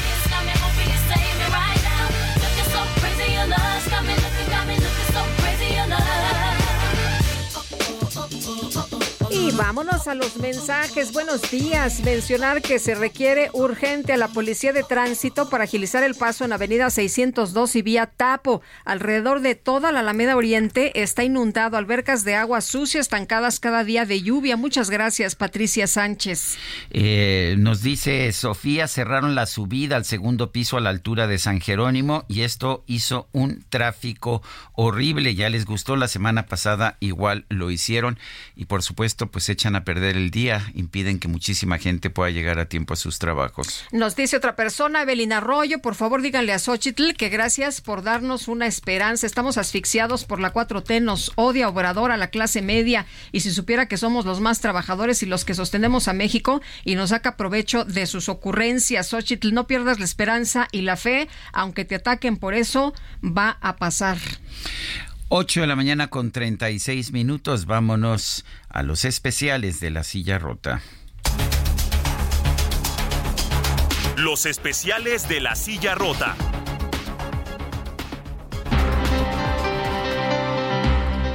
Jorge Ramos, director ejecutivo de la silla rota. Buenos días. ¿Qué nos tienen ustedes en la silla rota esta semana? ¿Qué tal, Sergio? Muy buenos días, Lupita, auditorio. Pues fíjate que si de romper mitos eh, se trata, pues aquí les traemos una historia en la silla rota. Ella carga arena, grava, hace colados y así pasan los días, Gisela, una mujer albañil que decidió entrar pues en el ramo de la construcción para mejorar sus ingresos y calidad de vida. Ella se había quedado sin empleo, buscó un trabajo en la albañilería y ahora percibe cuatro mil pesos a la quincena, nos dice ella, y nos cuenta cómo es ser eh, mujer albañil en un ambiente dominado por los hombres. Y no lo decimos nosotros, eh, Sergio, Eh, las cifras oficiales hablan de que en México hay 1.620.000 personas que se dedican a albañilería, mampostería, en fin, ese tipo de actividades, y el 99.7% son hombres.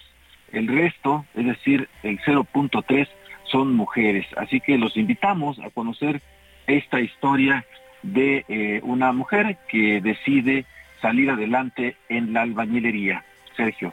Pues interesante esta historia humana. Jorge Ramos, gracias y un fuerte abrazo. Gracias a ustedes, buen día. Buenos días. Y la Asociación Protección de Cultivos, Ciencia y Tecnología señaló que prohibir plaguicidas como el glifosato causaría impacto económico pues muy importante. Y vamos a platicar con Luis Osorio, director ejecutivo de Protección de Cultivos de Ciencia y Tecnología. Luis, gracias por tomar nuestra llamada. ¿Cómo estás? Muy buenos días.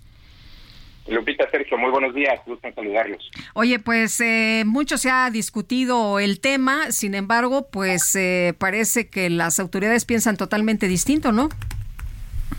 Pues sí, eh, a ver, yo creo que aquí tenemos enfrente un tema que es de preocupación no solamente para nuestra industria, sino para todo el país, debido a los riesgos que implican. Y déjame decirte esto porque nosotros dentro de Procite desarrollamos un análisis eh, para dimensionar los posibles impactos económicos ante la pérdida de cosechas eh, por la ausencia precisamente de, protección de cultivos, es decir, por la prohibición de plaguicidas. Y esto tiene el origen eh, o tiene su origen en el Senado de la República, donde han intentado en los últimos periodos legislativos legislar de manera en materia de plaguicidas, pero con un carácter prohibitivo.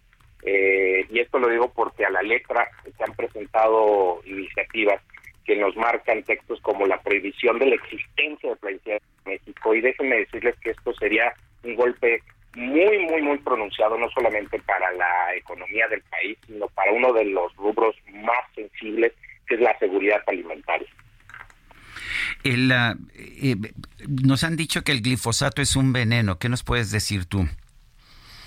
Pues mira, yo lo que lo que te diría es que, por ejemplo, el glifosato es uno de los de los productos más usados eh, eh, en todo el mundo y, e incluso en, épocas cercanas hay organismos especializados en seguridad alimentaria como la Agencia Europea que han manifestado que eh, no, no han encontrado bajo las revisiones que hacen para para su constante reaprobación evidencia de, estos de este tipo de situaciones. Pero aquí el problema es mucho más grave, Sergio, porque no solamente es uno de, los plaguicidas como es el, o de los herbicidas en este caso como lo es el glifosato, sino aquí es la prohibición de todo. Y déjame decirte que son una herramienta esencial precisamente para que la productividad agrícola pueda darse y esto pues asegure el suministro de alimentos.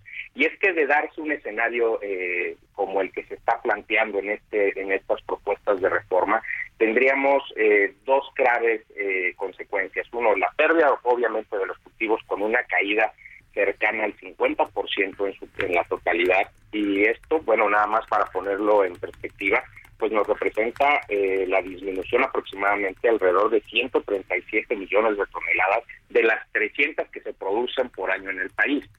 Eh, lo cual pues tendría a México sumergido en una en una fuerte crisis eh, de seguridad alimentaria y por el otro lado la parte de repercusión económica pues es clara simplemente esta esta caída eh, calculando el valor de la producción pues nos llevaría a cifras alrededor de 400 mil millones de pesos y déjame decirte que esta es una cifra muy conservadora ya que pues tendría efecto multiplicador si también tomamos elementos que se verían eh, eliminados o perjudicados como la exportación. Como ustedes saben, México es uno de los países eh, fuertemente exportadores en materia agrícola, ejemplos como el aguacate, el tomate y otros, las berries y otros cultivos muy importantes que representan al año 50 mil millones de dólares, pues también se verían comprometidas porque se dejaría de contar con uno de los elementos fitosanitarios necesarios para hacer esta, esta labor. ¿no? Solamente un solo país en el mundo ha intentado hacer una reforma de campo como la que se está proponiendo en estas en estas iniciativas y fue Sri Lanka y la realidad es que en el poco tiempo se sumió en una profunda crisis económica precisamente eliminando sus posibilidades de exportación pero sobre todo una fuerte crisis alimentaria que puso en riesgo vidas de habitantes en este sentido. Y por eso es que nosotros alzamos la voz para decir que este caso es sumamente preocupante. Lo que hemos venido diciendo a lo largo de estos meses es que lo que se necesita es eh, que cualquier regulación o cambio regulatorio en México, más una ley, eh, contenga una revisión de caso por caso, no sea, una metodología científica pero con un enfoque de análisis de riesgos, ya que no todos los elementos que tengan que tener un, mayor cuidado representan un riesgo si son usados de manera adecuada, como es el caso de los plaguicidas. Eh, Luis, eh, se nos dijo que pues eh, iba a estar ya en esta administración no utilizar, iba a estar prohibido, ¿no? No utilizar este glifosato para los programas agrícolas, que esto se iba a ir reduciendo de manera gradual, este, hasta eliminar por completo la, la, implementación de, de este, pues, plaguicida. Eh, eh ¿Qué es lo que se ha visto? ¿Cómo estamos en este momento? Pues eh, eh, ese es el caso y fíjate que ese es, un muy buen ejemplo porque este es solamente el caso de un solo plaguicida y que nada más para comentarlo rápido, pues se dio a través de los decretos, tiene fecha de prohibición total para marzo de, del 2024 y representaría graves daños para, para el campo por la falta de uno de los elementos de mayor uso. Sin embargo, aquí, y vuelvo un poquito a la preocupación que tenemos, es que se, está tratando de reformar eh, con una visión totalitaria, es decir, están eh, hay textos a, la, a, las iniciativas que, que mantienen la, el diálogo de prohibición de la existencia de plaguicidas en México. Eso realmente, Lupita, es sumamente preocupante y yo diría que aún más preocupante que lo que se puede hacer en un solo plaguicida, porque aquí lo que está poniendo en riesgo es la viabilidad de la, de la producción agrícola en el país. Y esto en México representaría pues un riesgo a la seguridad alimentaria, es decir, a la, a la posiblemente poniendo en riesgo la vida de las personas por falta de alimentos. O sea, es, es una caída que nunca se ha visto en estas, este, con estas dimensiones, las que se podría dar en caso de que surgiera así. Y lo que han hecho es que este tema ha, tratado de pasar reiteradamente en los últimos periodos legislativos y tenemos la seguridad porque así lo han manifestado eh, algunas de las bancadas eh, y sobre todo algunos legisladores en específico que eso es uno de los temas que está dentro de la agenda y que seguramente lo van a tratar de impulsar en este periodo legislativo que acaba de iniciar el, el primero de septiembre, lo cual nos preocupa muchísimo porque este, porque no solamente datos que, hemos desarrollado con base a, lo que a lo que tenemos aquí como características en México de nuestros cultivos, sino que representa eh, o, o tiene de ejemplos países que lo han intentado y que han sido rotundos fracasos en menos de un año han ido en una vertiginosa caída, como lo mencionaba, no solo económica, sino alimentaria, que es lo que nos, que nos preocupa como sector. Nosotros, déjame decirte que somos una de las industrias más reguladas, no solo en México, sino en todo el mundo, y precisamente esta regulación pues es desarrollarnos. Déjame nada más poner un ejemplo. Atrás de cada plaguicida que se hace aquí en México hay 11 años de investigación y desarrollo y más de 120 estudios clínicos que, que nos dan la seguridad y la eficiencia de cada producto. Y esto es lo que respalda la seguridad que tenemos. Precisamente eh, la falta de, de, hacer una revisión metodológica basada en ciencia pone en riesgo que pueda haber mayores daños de los que supuestamente se pronostican como un beneficio con este tipo de reformas, por lo cual hoy estamos eh, pues eh, haciendo un poquito alzando la voz con este tipo de análisis y con una preocupación que la verdad es muy muy muy muy eh, alta y fuerte para, para no solamente para nuestro sector sino para todo México. el presidente dice que pues que no son necesarios los los herbicidas o los plaguicidas que que se puede limpiar la tierra con machetes y tarpalas y con pues mecanismos de ese tipo. ¿Tú qué opinas? Tú que pues que estás más cerca de pues lo que se hace en el campo. Pues, la, eh, a ver, Sergio, creo que la realidad ahí es, es, evidente. Este tipo de, de, a lo mejor, de funciones ancestrales que teníamos, podría podría darse en, la, en pequeñas hectáreas, o sea, o en pequeños eh, campos cultivables. Lo que tenemos aquí es uno de los más grandes retos para la agricultura en todo el mundo, que es satisfacer la demanda de alimentos que habrá ante una población que es cada vez eh, más creciente. Nosotros tenemos, pues, bueno, nosotros la FAO ha pronosticado incluso que la población mundial eh, crecerá para 2050 alrededor casi de 10 mil millones de personas. Entonces esto nos lleva a tener retos de satisfacción alimentaria muy, muy fuertes que solamente se, se podrán eh, paliar a través de tecnología en el campo y precisamente la, la protección de cultivos es transmisión de tecnología a, todos los productores agrícolas para que puedan hacer mayor eh, o tener mayor productividad en sus cultivos y con esto pues precisamente satisfacer esa esa demanda creciente. Yo considero que el pensar eh, en este tipo de soluciones verdaderamente sin un análisis profundo de lo que implicaría, pues nos pone en un riesgo muy, muy, muy grande y lamentablemente hoy en día no estamos hablando solamente de un riesgo económico, que eso sería importantísimo para nuestro país, sino vuelvo a lo mismo, un riesgo de seguridad alimentaria que precisamente eso pondría en riesgo vidas de mexicanos. Luis, muchas gracias por conversar con nosotros esta mañana. Muy buenos días. Eh, el agradecido soy yo. Muy buenos días. Bueno, son las uh, son las 8 de la mañana con 47 minutos, eh, 8 con 47 y vamos con, con la entrevista Guadalupe. ¿sí? Pues eh, eh, fíjate, Sergio, que México vive un repunte de flujo migratorio luego de la caída que provocó en mayo pasado la expiración del título 42 de los Estados Unidos. Y vamos a platicar con eh, Yael Weiss. Ella es escritora, editora y, y traductora mexicana, autora de Los Muros de Aire y otras crónicas de la frontera. Yael, ¿qué tal? Gracias por tomar la llamada muy buenos días. Muy buenos días, Lupita. Muy buenos días, Sergio. ¿Cómo están? Muchas gracias a ustedes. Pues bien, interesados en saber esto que tú has visto, esto que tú has eh, investigado y has estudiado. Eh, cuéntanos, eh, los, los muros, eh, muros de aire, lo que hemos estado viendo es uh, señalamientos una y otra vez de que se van a construir los muros, de que se levantan los muros, estos muros, estas boyas que, que pues se han eh, puesto en, en, la frontera, Yael. Pero cuéntanos, tú qué es lo que has eh, investigado. Pues mira, podría empezar hablando justamente de que estos muros de que mencionas, los muros visibles, los muros este de concreto, los muros de metal, los muros este supervisados, son apenas, eh, digamos, la parte visible de muchísimos otros muros que son los muros de la pobreza, los muros de, bueno, los muros de la distancia, o sea, la, las personas que van caminando desde eh, a veces desde el cono sur, desde Sudamérica, a veces de Centroamérica, a veces vienen desde África en barcos, en fin, todas estas personas han tenido que atravesar una cantidad de muros invisibles antes de llegar al gran muro o digamos a los muros de concreto o a los nuevos muros que les queremos poner. Es decir, ha tenido que romper y que vencer los muros de la discriminación, de la pobreza. Eso es a lo que yo llamo los muros de aire. Estas personas ya vienen atravesando eh, muchísimas eh, contrariedades, muchísimos obstáculos. ¿no? Muchísimos, de hecho, a veces muros totalmente transparentes. Hablamos mucho, por ejemplo, de los techos de cristal. Aquí tenemos muros de aire que impiden a personas salir de sus propios países simplemente por pobreza. Un, un pobre no tiene pues permiso de viajar, digamos, ¿no? No tiene este acceso a pasaporte, acceso a transporte y por lo por lo mismo o acceso a, a, a las visas y por lo mismo está encerrado en su país.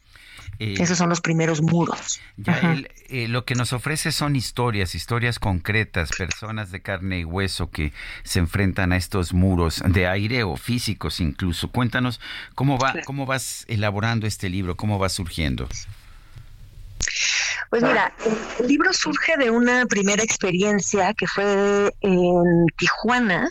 Yo estaba, yo soy una escritora, soy escritora de ficción, yo hago relatos. Muchas veces los relatos, eh, pues por, por, supuesto que están inspirados en cosas reales, nada más uno va integrando eh, elementos de ficción y una manera de arreglar la historia para contarla, pero pues quienes escribimos ficción también somos personas que nos gusta relatar, tanto lo que vemos como nuestras ideas y como nuestras imaginaciones. Ahora, la realidad a veces no necesita ningún la realidad solita es un relato que te eriza la piel, es un relato, un relato que te conmueve y sobre todo en las fronteras, porque en las fronteras eh, las cosas están en efervescencia, las personas están, eh, pues digamos que, que, que, que yo diría que se teje eh, todo, o sea, están ahí todos los ingredientes para formar un gran drama humano. Eh, yo me encontraba en Tijuana en 2018, en noviembre de 2018, por razones familiares. Eh, es una ciudad que yo no conocía y que, te, y que quería, ¿no? Extendí mi estancia unos días para conocerla, justamente para conocer la frontera norte de nuestro país, en la que yo no había estado, y coincidí con la caravana migrante de 2018, una, esta gran caravana que algunos recordarán, eh, que fue muy mediatizada porque fue una organización masiva de varias miles de personas eh, que caminaron juntas a la luz del sol, ¿no? a la luz del día, a la luz del mundo, hacia desde Honduras Hasta eh, la frontera con Estados Unidos. Esto era una novedad porque generalmente la migración, las personas que no tienen los papeles que se consideran necesarios para entrar a los países o que los países consideran necesarios, pues tienen que migrar en la sombra. Entonces, esta era una manera de caminar a la luz del día y de protegerse. Pues quien camina en la sombra, quien se está escondiendo, pues es muchísimo más... Eh, eh, es, muchísimo más carne, digo, más fácilmente carne de cañón para el crimen, ¿no? Que se ceba en estas personas. Eh, fui a visitar eh, el campamento de la caravana, puesto que coincidía con él, y ahí inmediatamente me encontré, me, me encontré dentro de lo que yo digo, de este gran drama humano, donde los escritores que justamente tratamos de observar los caracteres de las personas, tratamos de observar cómo se relacionan, tratamos de observar justamente los momentos donde emerge pues la desesperanza, la esperanza, la tristeza, la alegría, en fin, todos estos contrastes, pues era también un, un, un, un, un evento eh, que mostraba todo esto, mostraba al humano que somos en estos eh, que somos todos, en un momento de crisis o en un momento de, de, de, de, gran exaltación, problema, en un momento donde se mostraban todas las facetas de lo humano. Entonces quise relatar esto e hice una primera crónica.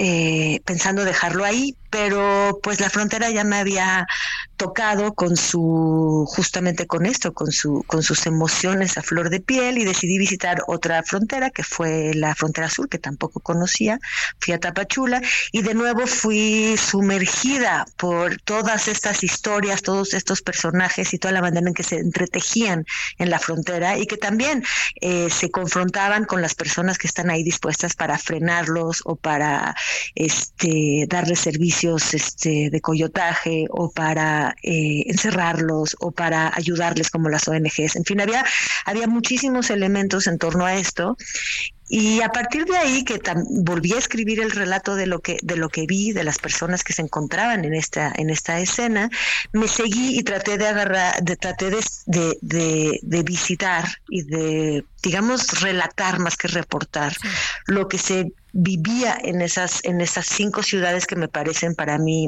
eh, las principales de la migración, que son las dos entradas del sur, eh, Tapachula en, eh, en Chiapas y Tenosique, Tabasco, y que una es el Pacífico y una está en el Atlántico o digamos el Golfo, y luego seguir la ruta del Golfo que desemboca en, en Reynosa o en Tampico, en el norte del país, la del centro, la del centro que llega a Ciudad Juárez y otras, sí. Pues, y la de Tijuana, pues ya, es la del gracias, Pacífico. Gracias por invitarnos a, a, leerte. Muchas gracias. Los muros del aire. Gracias. Y vamos rápido a una pausa. Regresamos.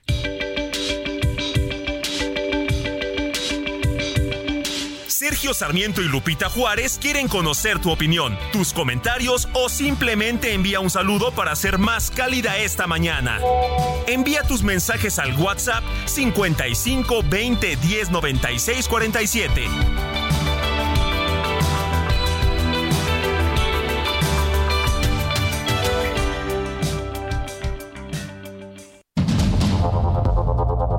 Continuamos con Sergio Sarmiento y Lupita Juárez por el Heraldo Radio.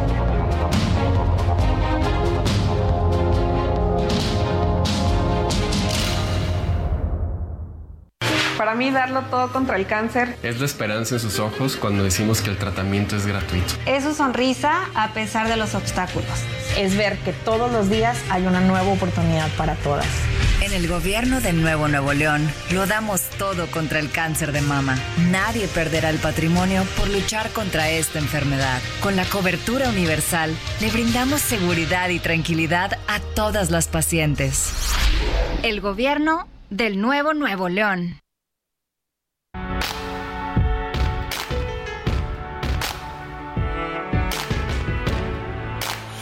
Remember those walls I built? Well, baby, they're tumbling down. And they didn't even put up a fight. They didn't even make a sound. I found a way to let you in, but I never really had a doubt. Standing in the light of your halo, I got my angel now. It's like I've been awakened. Every rule I had you breaking. It's the risk that I'm taking. I ain't never gonna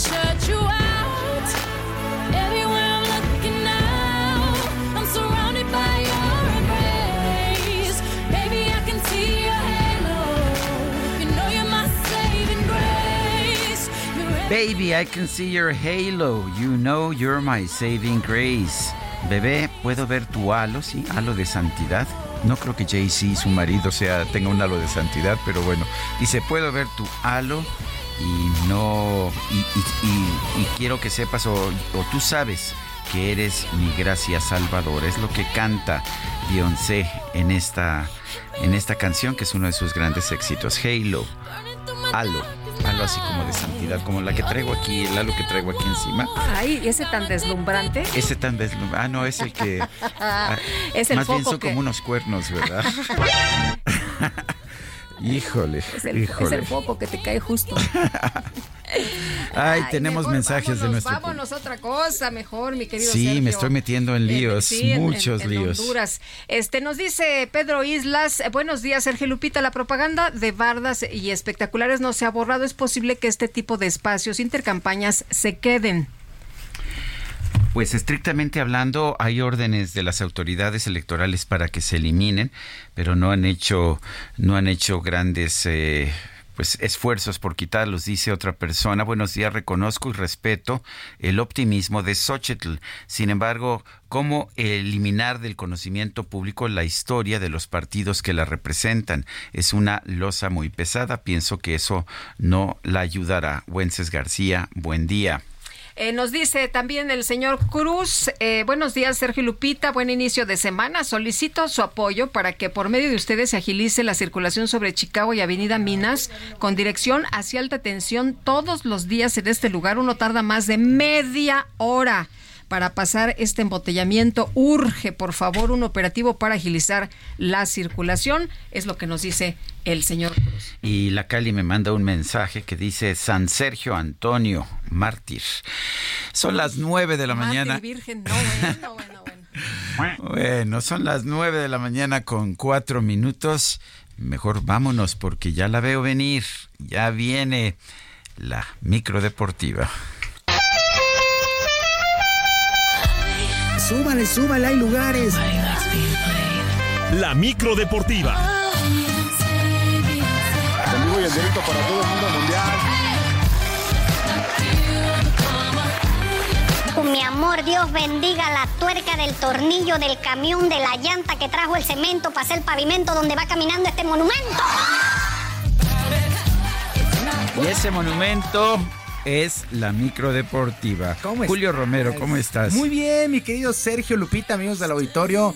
arrancando la semana. Te, reconozco que esta semana la estoy viendo con mucho optimismo. ¿Qué crees que empieza esta semana? Eh, sí, lo sé, lo sé. Falta para el jueves. Sí. Se va a ser eterno, se va a ser eterno. Y luego de jueves a domingo ya se va rapidísimo. Eso, es. a propósito, no sé por dónde anda el ingeniero, no, que dónde anda el ingeniero Adrián Alcalá, pero claramente los ositos de Chicago Chicago van a vencer a los empacadores de Green Bay. ¿Es la semana 1? es, en la, es, el, domingo, es el domingo a las 3 de la tarde, a las 3 y 25 de la tarde.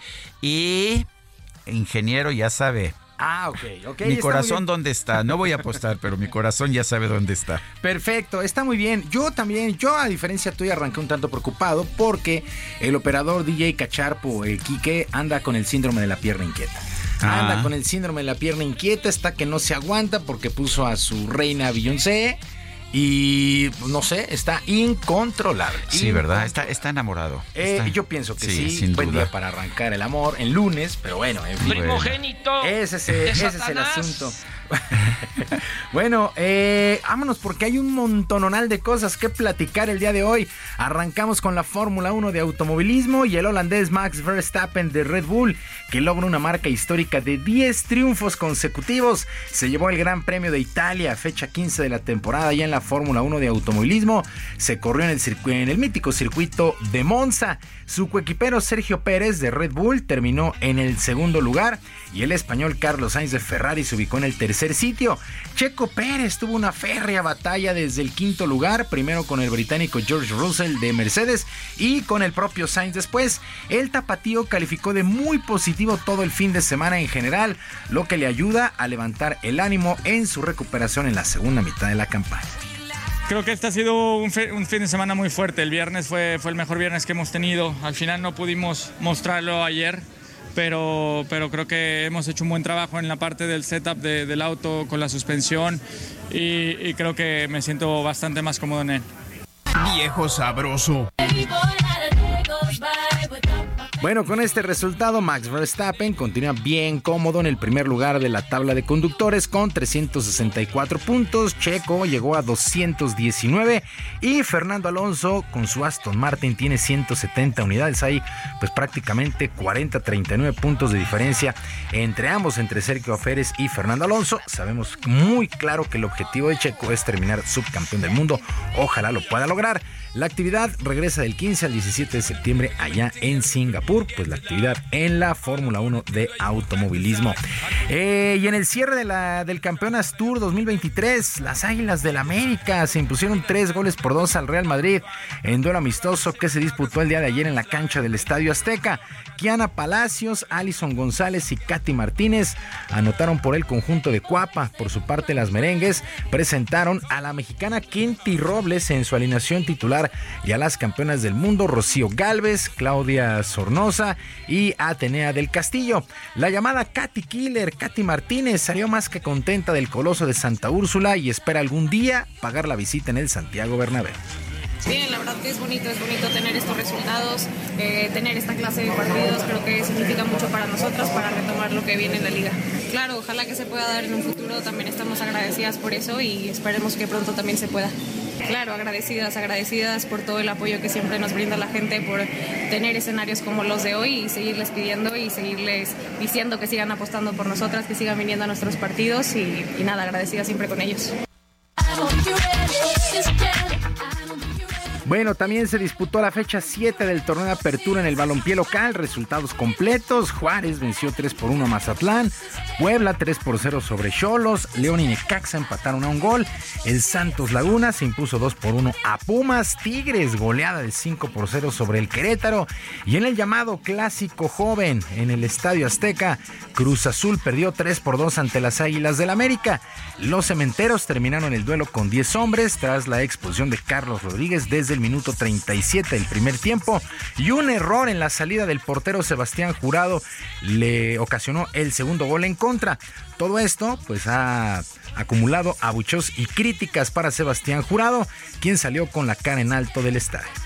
Asumo mi responsabilidad en la caída del segundo gol, que tengo que despejar de mejor forma con mi pierna izquierda, pero ahí los compañeros hicieron un, un gran trámite del partido y pues bueno, obviamente esto no se revierte hablando, esto se revierte trabajando y dentro del rectángulo que seguramente vamos a, debemos de tener, eh, y hablo a título personal, mucha fortaleza mental.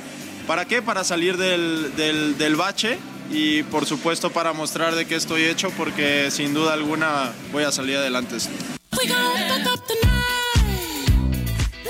Y en el seno del América reconocieron que terminaron el duelo prácticamente pidiendo el tiempo a pesar de tener un jugador de más, pero el técnico André Jardiné aseguró que trabaja fuerte para la parte final de la campaña. Porque para mí es un punto que América tiene que avanzar, de tentar llegar en la liguilla dominando otras variantes, otras formas de jugar, no dependiendo de uno de otro jugador, porque un, un, una competición como esta que termina en, partidos de mata-mata muy duros, por veces el, el, juego te traba jugando de una forma, ese tú ya tienes otras formas trabajadas, jugadas. El día de ayer Toluca le pasó por encima 5 por 0 a los Tuzos del Pachuca. Las Chivas perdieron en casa 2 por 1 ante los Rayados del Monterrey y el San Luis le pegó 2 por 0 al Atlas. De tal manera el San Luis es líder general con 16 puntos. Tigres y Juárez tienen 14 en el segundo y el tercero. Cuarto sitio es para Chivas que tiene 13 y el quinto lugar Toluca tiene 12 unidades. Es el top 5 de la microdeportiva después de la jornada 7 del torneo de apertura que pues tendrá una pausa por la participación de la selección nacional que estará enfrentando partidos amistosos allá en los Estados Unidos contra Australia en primera instancia el día 9. Actividad también en el US Open de tenis, el cuarto y último Grand Slam de la temporada, octavos de final, el serbio Novak Djokovic Eh, se impone con parciales de 6-2, 7-5 y 6-4 a Borna Yoyo, este jugador de Croacia. Taylor Fritz, el local, supera 7-6, 6-4 y 6-4 a Dominic Stricker, jugador suizo. Francis Tiafoe, el estadounidense, y su compatriota Ben Shelton también están en la siguiente ronda. En damas se ha dado la sorpresa en lo que va del torneo. Eh, Yelena Ostapenko de Letonia venció 3-6, 6-3 y 6-1 a la número uno del mundo, a la polaca Iga Swiatek. Eh, llama la atención cómo le pasaron por encima a Iga Swiatek en el tercer set el día de ayer. La verdad es que fue de llamar la atención la manera de jugar de Yelena Ostapenko. Qué puntos ganadores. También avanzan a la siguiente ronda la local Coco Wolf, la rumana Sorana Sirstea y la checa Carolina Mushova así la actividad allá en Flushing Meadows en Nueva York, el cuarto y último Grand Slam de la temporada. Y en los playoffs en el béisbol de la Liga Mexicana tenemos finalistas. Los Pericos de Puebla derrotaron el día de ayer 12 carreras por 11 a los Leones de Yucatán. Duelo que se fue hasta las 12 entradas. Y con este resultado, el equipo de Pericos se impone 4 por 1. Son los campeones en la zona sur. Muere el campeón. Los Leones de Yucatán son los actuales campeones y han quedado eliminados. Por lo pronto, el presidente de Pericos, José Miguel Bejos, le ha dado todo el crédito a los jugadores y al staff de encabezado por Sergio Margastelo.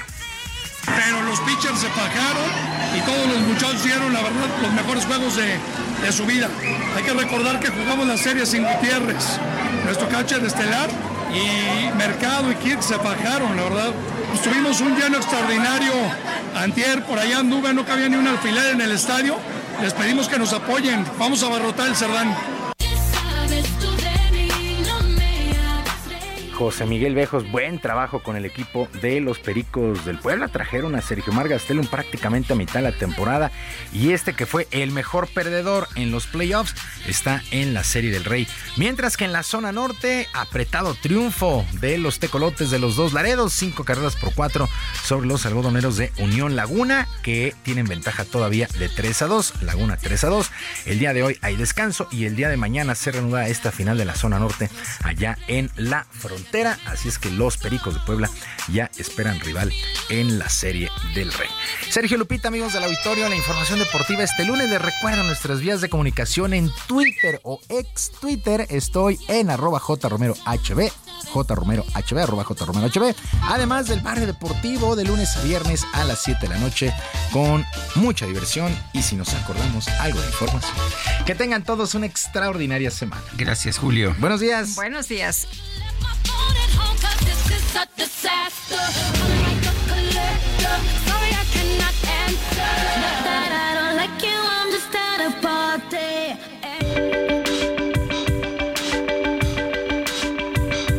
Para Lupita Juárez, tu opinión es importante. Síguela en arroba Lupita Juárez H.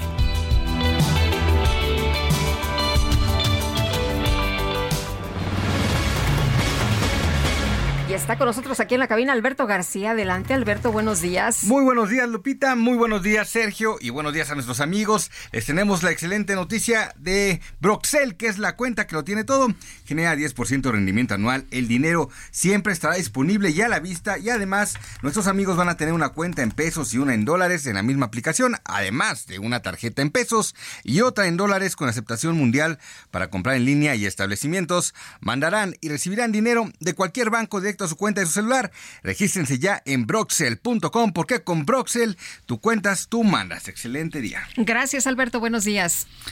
Son las 9 de la mañana con 16 minutos. Vamos a un resumen de la información más importante. El presidente Andrés Manuel López Obrador confirmó esta mañana que el Fondo Nacional de Fomento al Turismo, FONATUR, va a entregar la operación del tren Maya a la Secretaría de la Defensa Nacional.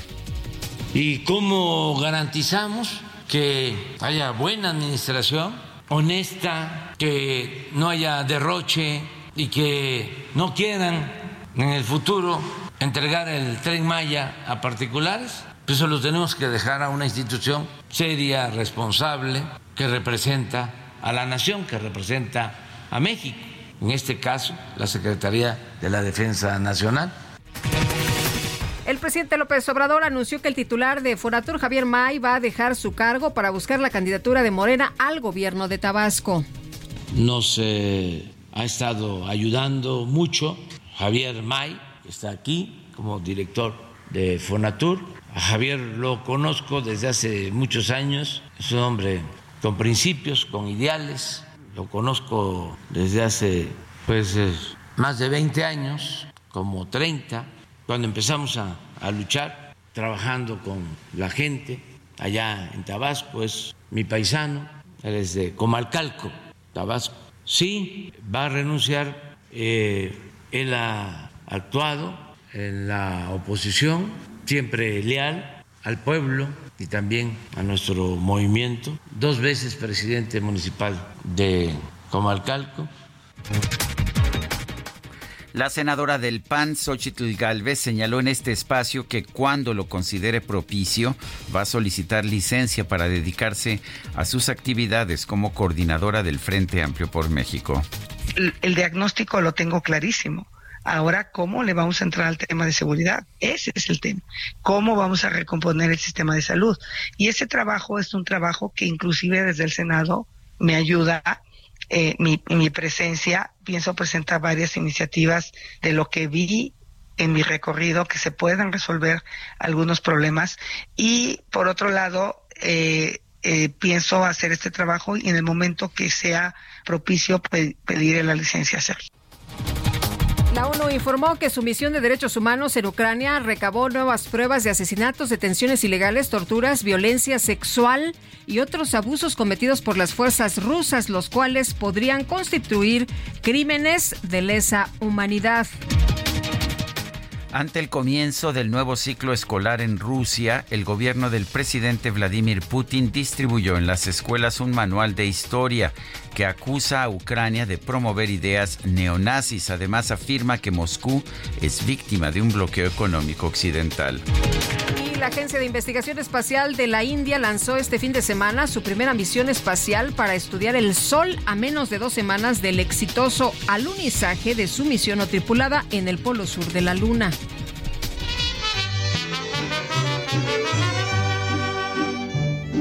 Ahora que tengo dinero, que pueden decirme que todo me sobra en redes sociales se hizo tendencia la palabra austeridad debido a que muchos usuarios difundieron imágenes de la muy lujosa fiesta de cumpleaños de la hijastra de José Ramón López Beltrán, hijo del presidente López Obrador. El evento se llevó a cabo en un lujoso salón de fiestas de Culiacán, Sinaloa, con capacidad para 700 invitados. Contó con un espectáculo circense y el vestido de la festejada estuvo a cargo del diseñador Will Medina. En otras palabras, una fiesta austera para estos nuevos tiempos. Al parecer la señora tiene dinero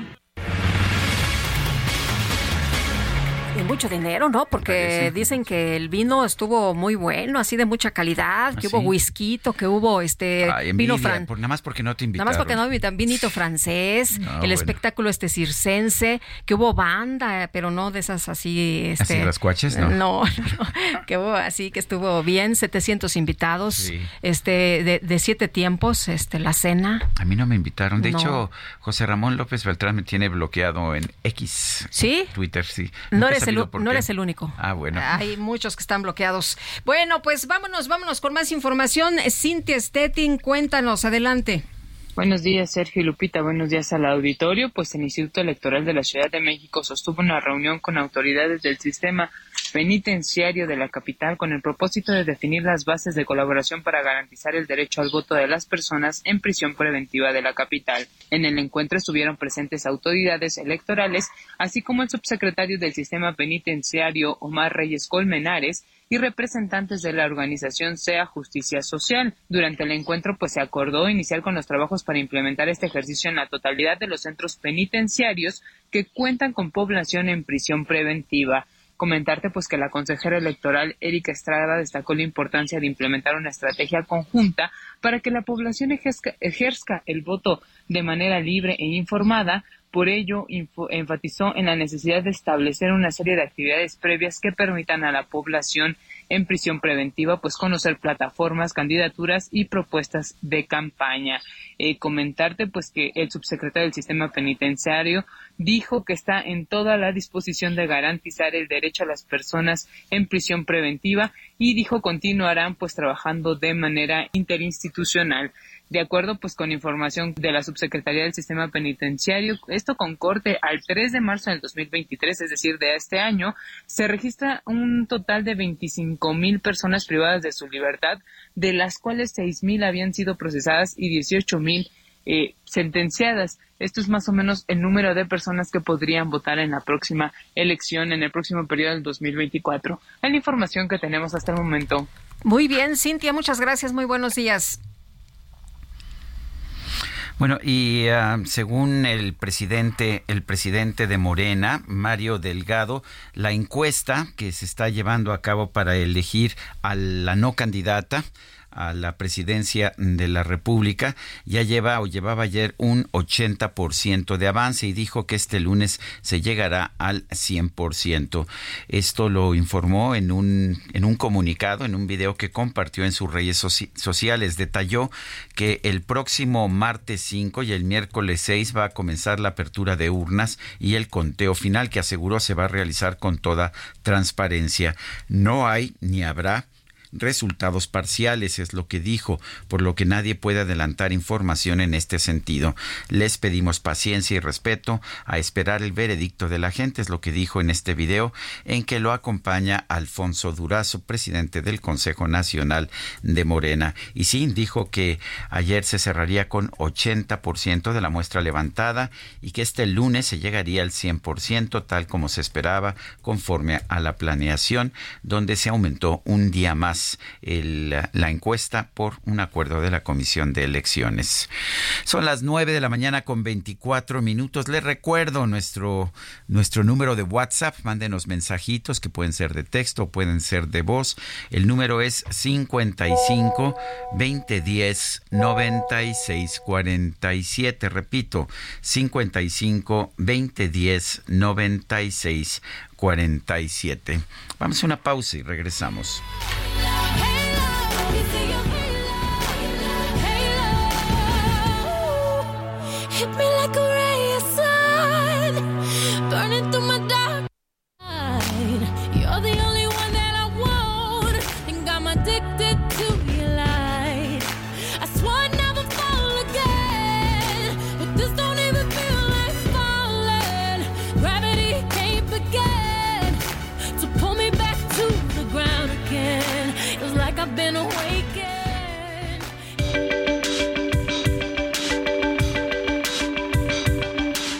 Sergio Sarmiento y Lupita Juárez quieren conocer tu opinión, tus comentarios o simplemente envía un saludo para ser más cálida esta mañana.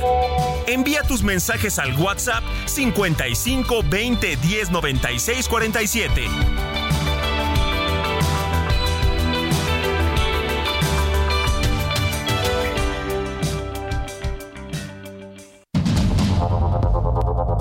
Continuamos con Sergio Sarmiento y Lupita Juárez por el Heraldo Radio.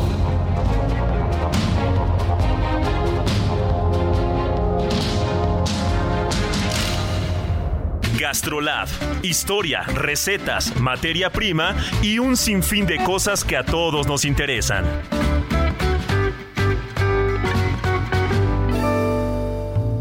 Hola amigos del Heraldo Radio, soy el chef Israel Arechiga de Gastrolab y por si no saben cómo hacer unos muy buenos canelones rellenos de carne molida y queso, pero que también si no quieren que sea de carne molida puede ser de tinga, de verduras, de berenjena, de lo que ustedes quieran, esta receta puede servir. Porque vamos a arrancar primero con los canelones que con seis piezas de hoja de lasaña o pasta de lasaña, con eso vamos a arrancar y será suficiente para tres platos bien servidos. También vamos a necesitar 150 gramos de carne molida de res y 150 gramos de carne molida de cerdo Para esta receta nos encanta el sabor de las dos y mezcladas van muy bien.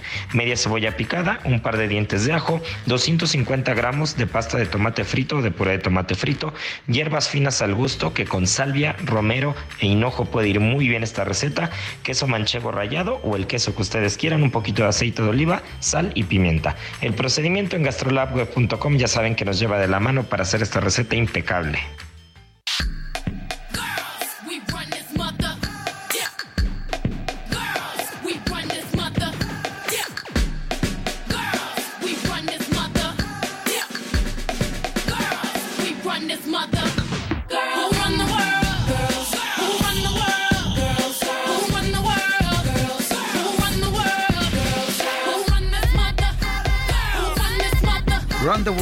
Manejar el mundo, es lo que nos dice esta canción. Las chicas deben manejar el mundo, como ves, Guadalupe. Me parece muy bien. Muy bien.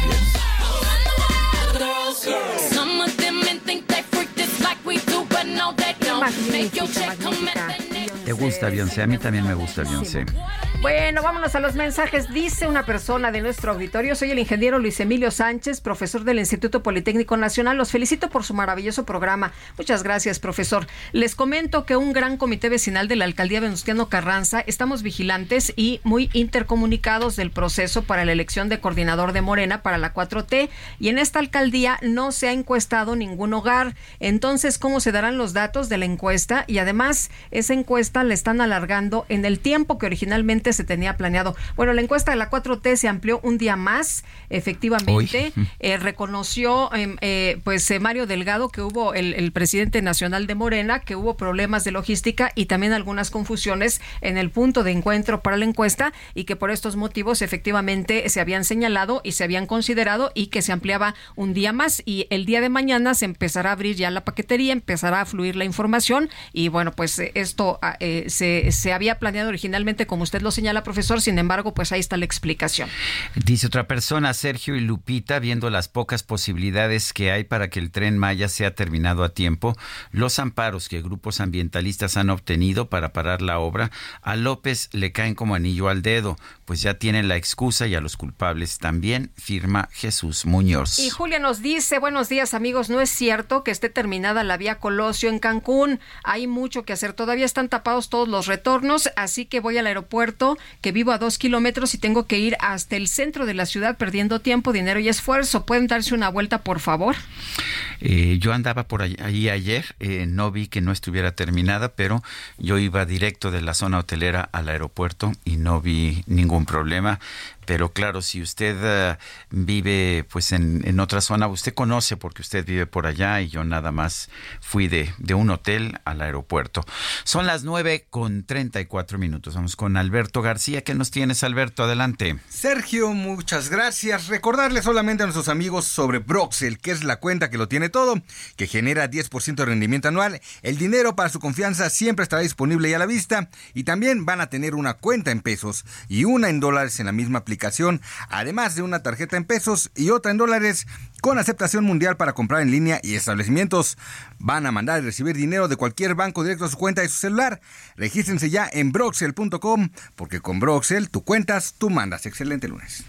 Muy bien, gracias Alberto García por esta información.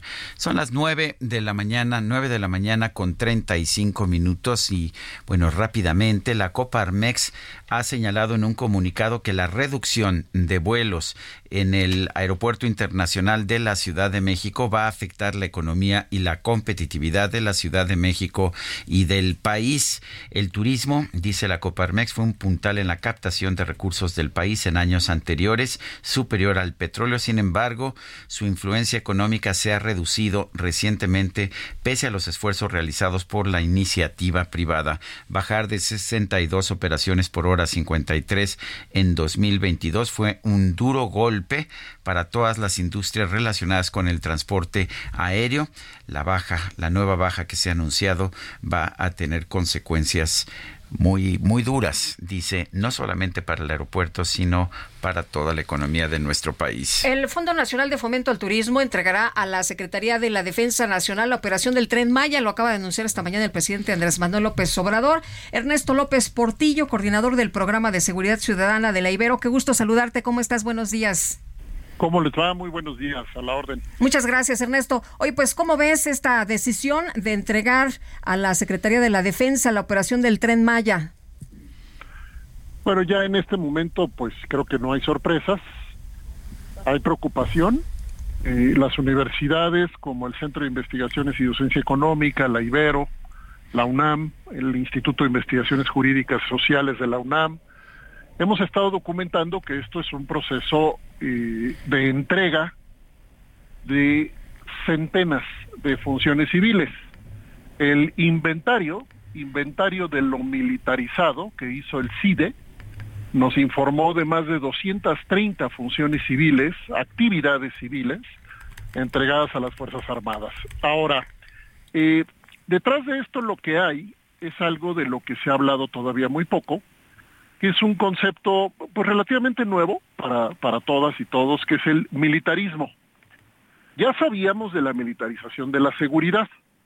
Eh, entre paréntesis, comento que estamos a punto de dar una nueva noticia que confirma, confirma que hay ya más militares operativos en seguridad pública que policías operativos en el país.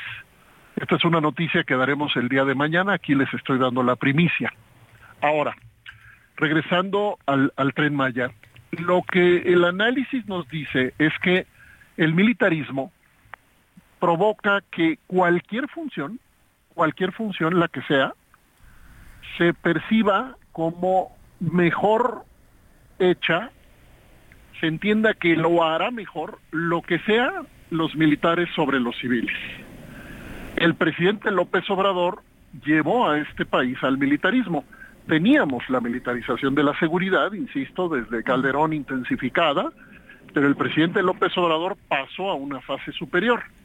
Y esa fase superior lo que nos dice es que cualquier cosa, y esto lo están justificando o lo están fundamentando erróneamente en nuestro concepto, en la ley orgánica del ejército Sí, Ernesto. A contribuir al desarrollo. Y entonces están justificando cualquier función.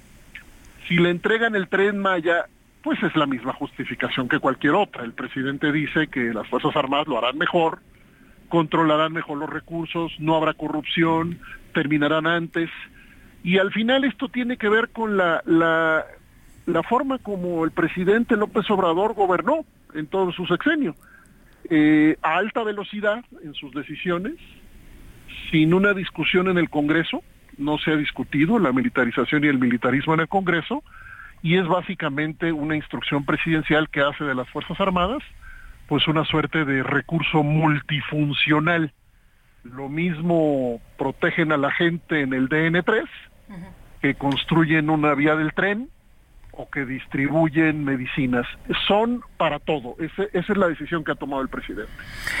Eh, puede, eh, puede, ¿Puede ser un buen administrador el ejército, la Secretaría de la Defensa?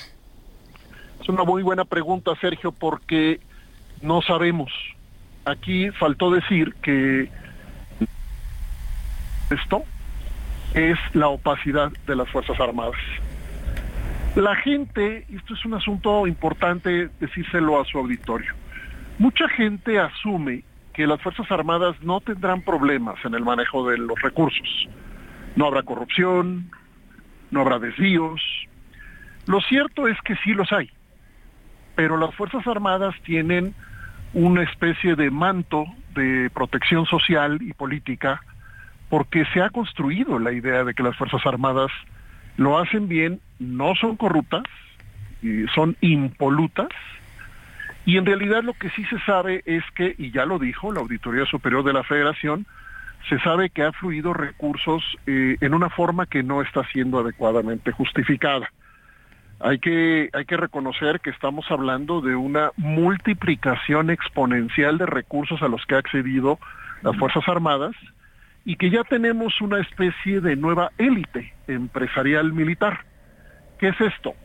Un conglomerado de empresas que están vinculadas a la Secretaría de la Defensa Nacional y que permiten eh, generar recursos a partir de los de las tareas que hace la Sedena y también eh, recibir recurso público, naturalmente. Entonces, genera recursos ya, las Fuerzas Armadas generan recursos propios, además de los del presupuesto público que, eh, que recibe.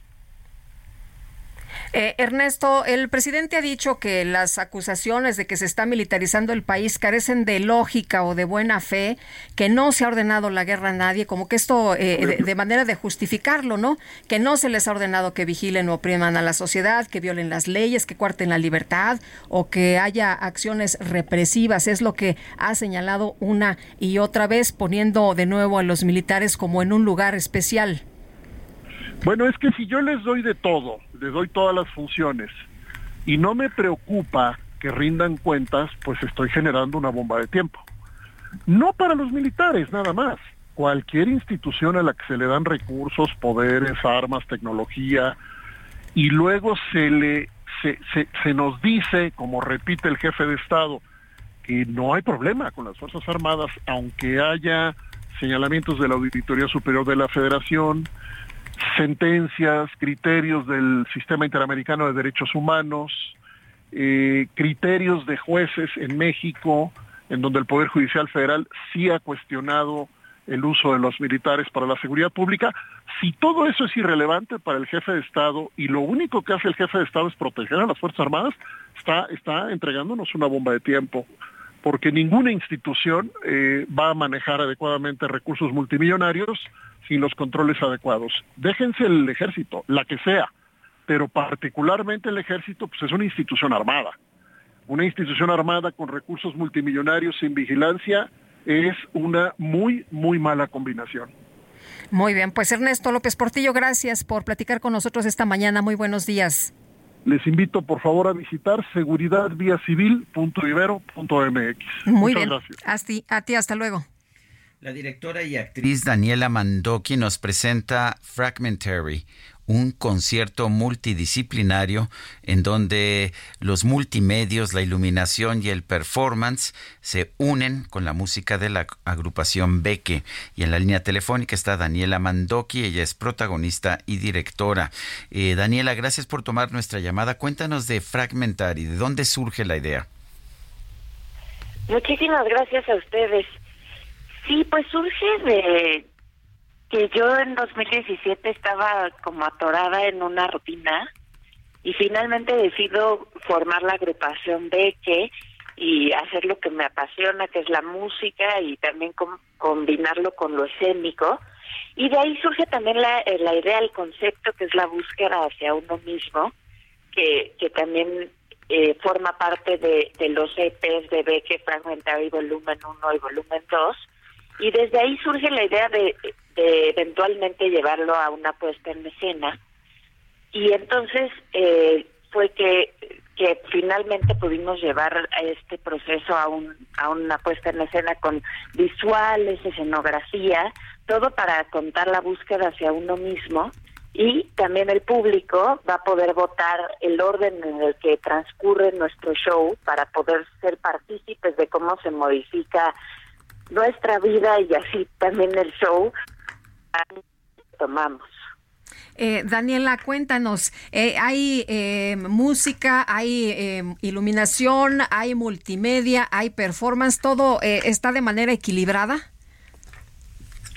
Sí, todo está pensado para que nos diga algo, ¿no? No que sea nada más un adorno, pero que sí nos vaya contando algo. Entonces está la banda en vivo, están dos performers que a través del cuerpo nos cuentan la historia y están también los visuales que van interactuando con el movimiento que estamos haciendo. También hay circuito cerrado que busca hacer una lupa de, de todo lo que transcurre en escena y para que el público se sienta cerquita de las performers y de la banda.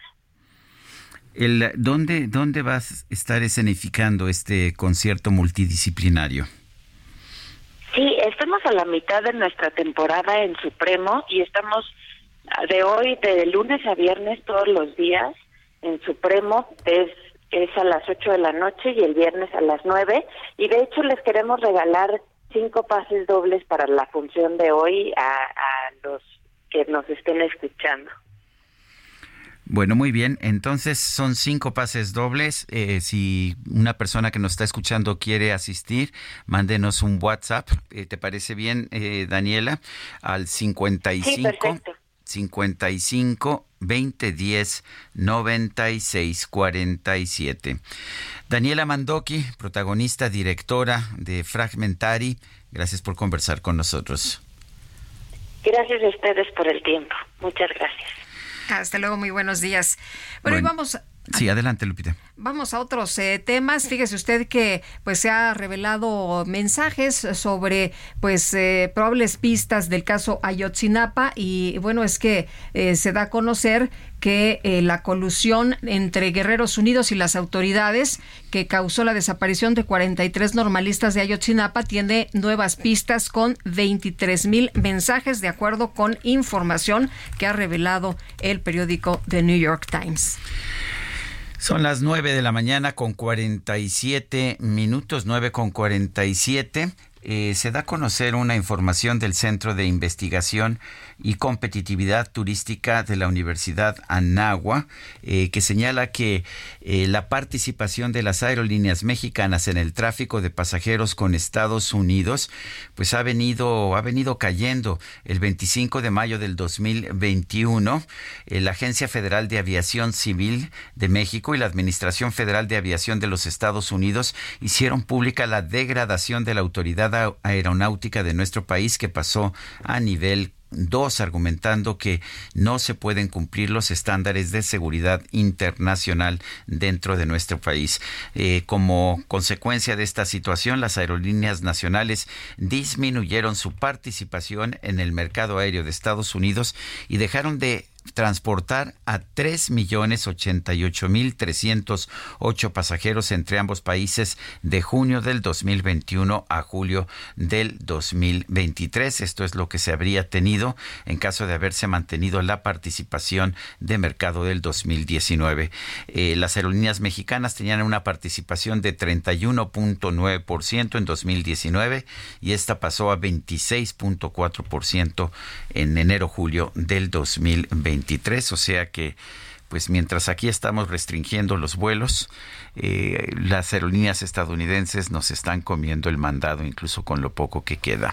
Ayer se registró un ataque en un anexo ubicado en Celaya, Guanajuato, que dejó cuatro personas muertas y Gabriela Montejano nos tienes todos los detalles. Adelante. ¿Qué tal, Sergio y Lupita? Muy buenos días. Así es, el ataque en un anexo ubicado en la colonia Ciudadela, en el municipio de Celaya, dejó cuatro hombres sin vida. Los hechos ocurrieron el fin de semana.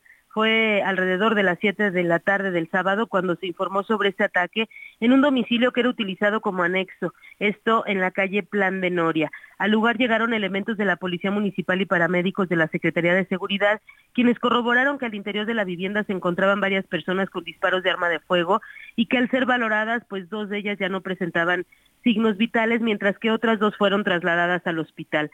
Fuentes policíacas confirmaron en el momento que los dos trasladados murieron cuando recibían atención médica y en las últimas horas pues ya la Fiscalía del Estado confirmó que fueron cuatro personas sin vida del sexo masculino, tres de ellos identificados como Hugo Bernardo, Diego,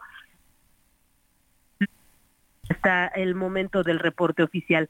Se indicó que las víctimas presentaron lesiones de las producidas por proyectil disparado por arma de fuego y algunas de las primeras versiones señalan que eh, fueron los padrinos y administradores de este lugar, de este centro de rehabilitación, que sí contaba con permiso de operación, eh, pues los que resultaron eh, pues afectados con este ataque que lamentable deja cuatro hombres sin vida. Este es mi reporte desde Celaya, Lupita. Muchas gracias, Gaby. Muy buenos días. Y este sábado fue detenido un probable responsable de la desaparición de cinco jóvenes en Lagos de Moreno, Jalisco. Mayeli Mariscal, adelante. Hola, ¿qué tal? Muy buenos días, Sergio Lupita y a todo el auditorio. Pues compartirles que el pasado sábado se detuvo a un hombre, Valentín S., de 51 años, quien eh, se presume que pueda ser responsable de la desaparición de personas en el municipio de Lagos de Moreno y podría también estar vinculado con esta desaparición de los cinco jóvenes que hay que recordar. Eh, su desaparición se reportó el pasado 11 de agosto en el municipio de Lagos de Moreno. Por lo pronto se continúa con las investigaciones y se tendrá eh, que revisar las pruebas que lo vinculen presuntamente con este delito. Y bueno, la violencia también en Lagos de Moreno no se ha detenido. Esta madrugada se registraron ataques en dos eh, viviendas, un, eh, unos departamentos y también una casa. Esto eh, se trató en la madrugada y el, el ataque fue hacia un departamento ubicado en la calle Avenida Las Colinas así como también una vivienda en esta colonia y bueno, la Policía Municipal de Lagos de Moreno arribaron al lugar, sin embargo no se reportan detenidos por lo pronto. Esa es la información. Mayeli Mariscal, muchísimas gracias. Muy buen día para todos.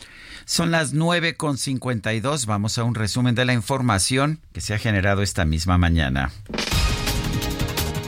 El presidente López Obrador confirmó que esta tarde va a acudir al último informe del gobernador del Estado de México, Alfredo del Mazo, a quien agradeció haber apoyado los proyectos de la federación.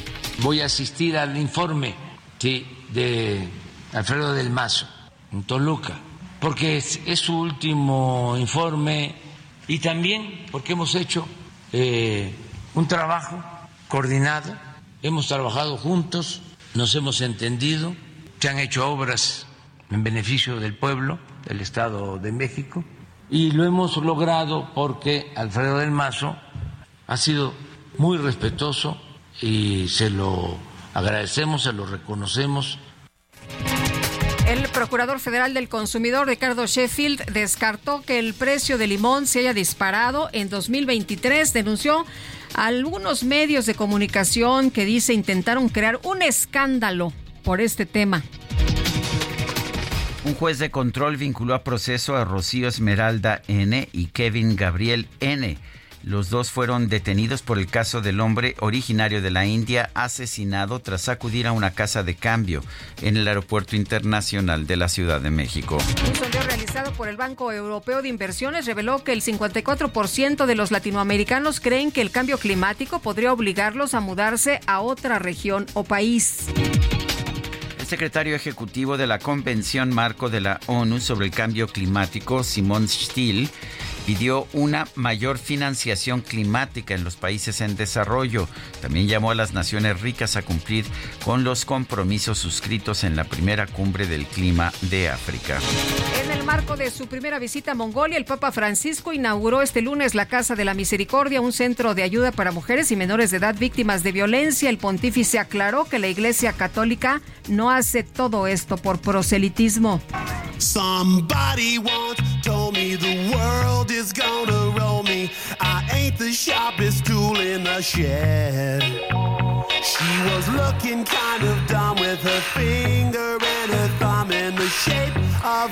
Esta mañana se dio a conocer la muerte del cantante Steven Harwell, integrante de la exitosa banda de rock en los años 90 y principios de los 2000, Smash Mouth, la cual ganó popularidad mundial por interpretar la canción All Star tema oficial de la película Shrek, ganadora del Oscar a la mejor película animada. ¿Y qué crees, Guadalupe? ¿Qué pasó? Se nos acabó el tiempo. Vámonos entonces, que la pasen todos muy bien, buena semana y aquí nos escuchamos mañana en punto de las 7. Hasta mañana, gracias de todo corazón. ¿Trabajando duro o durando en el trabajo? Heraldo Media Group presentó Sergio Sarmiento y Lupita Juárez.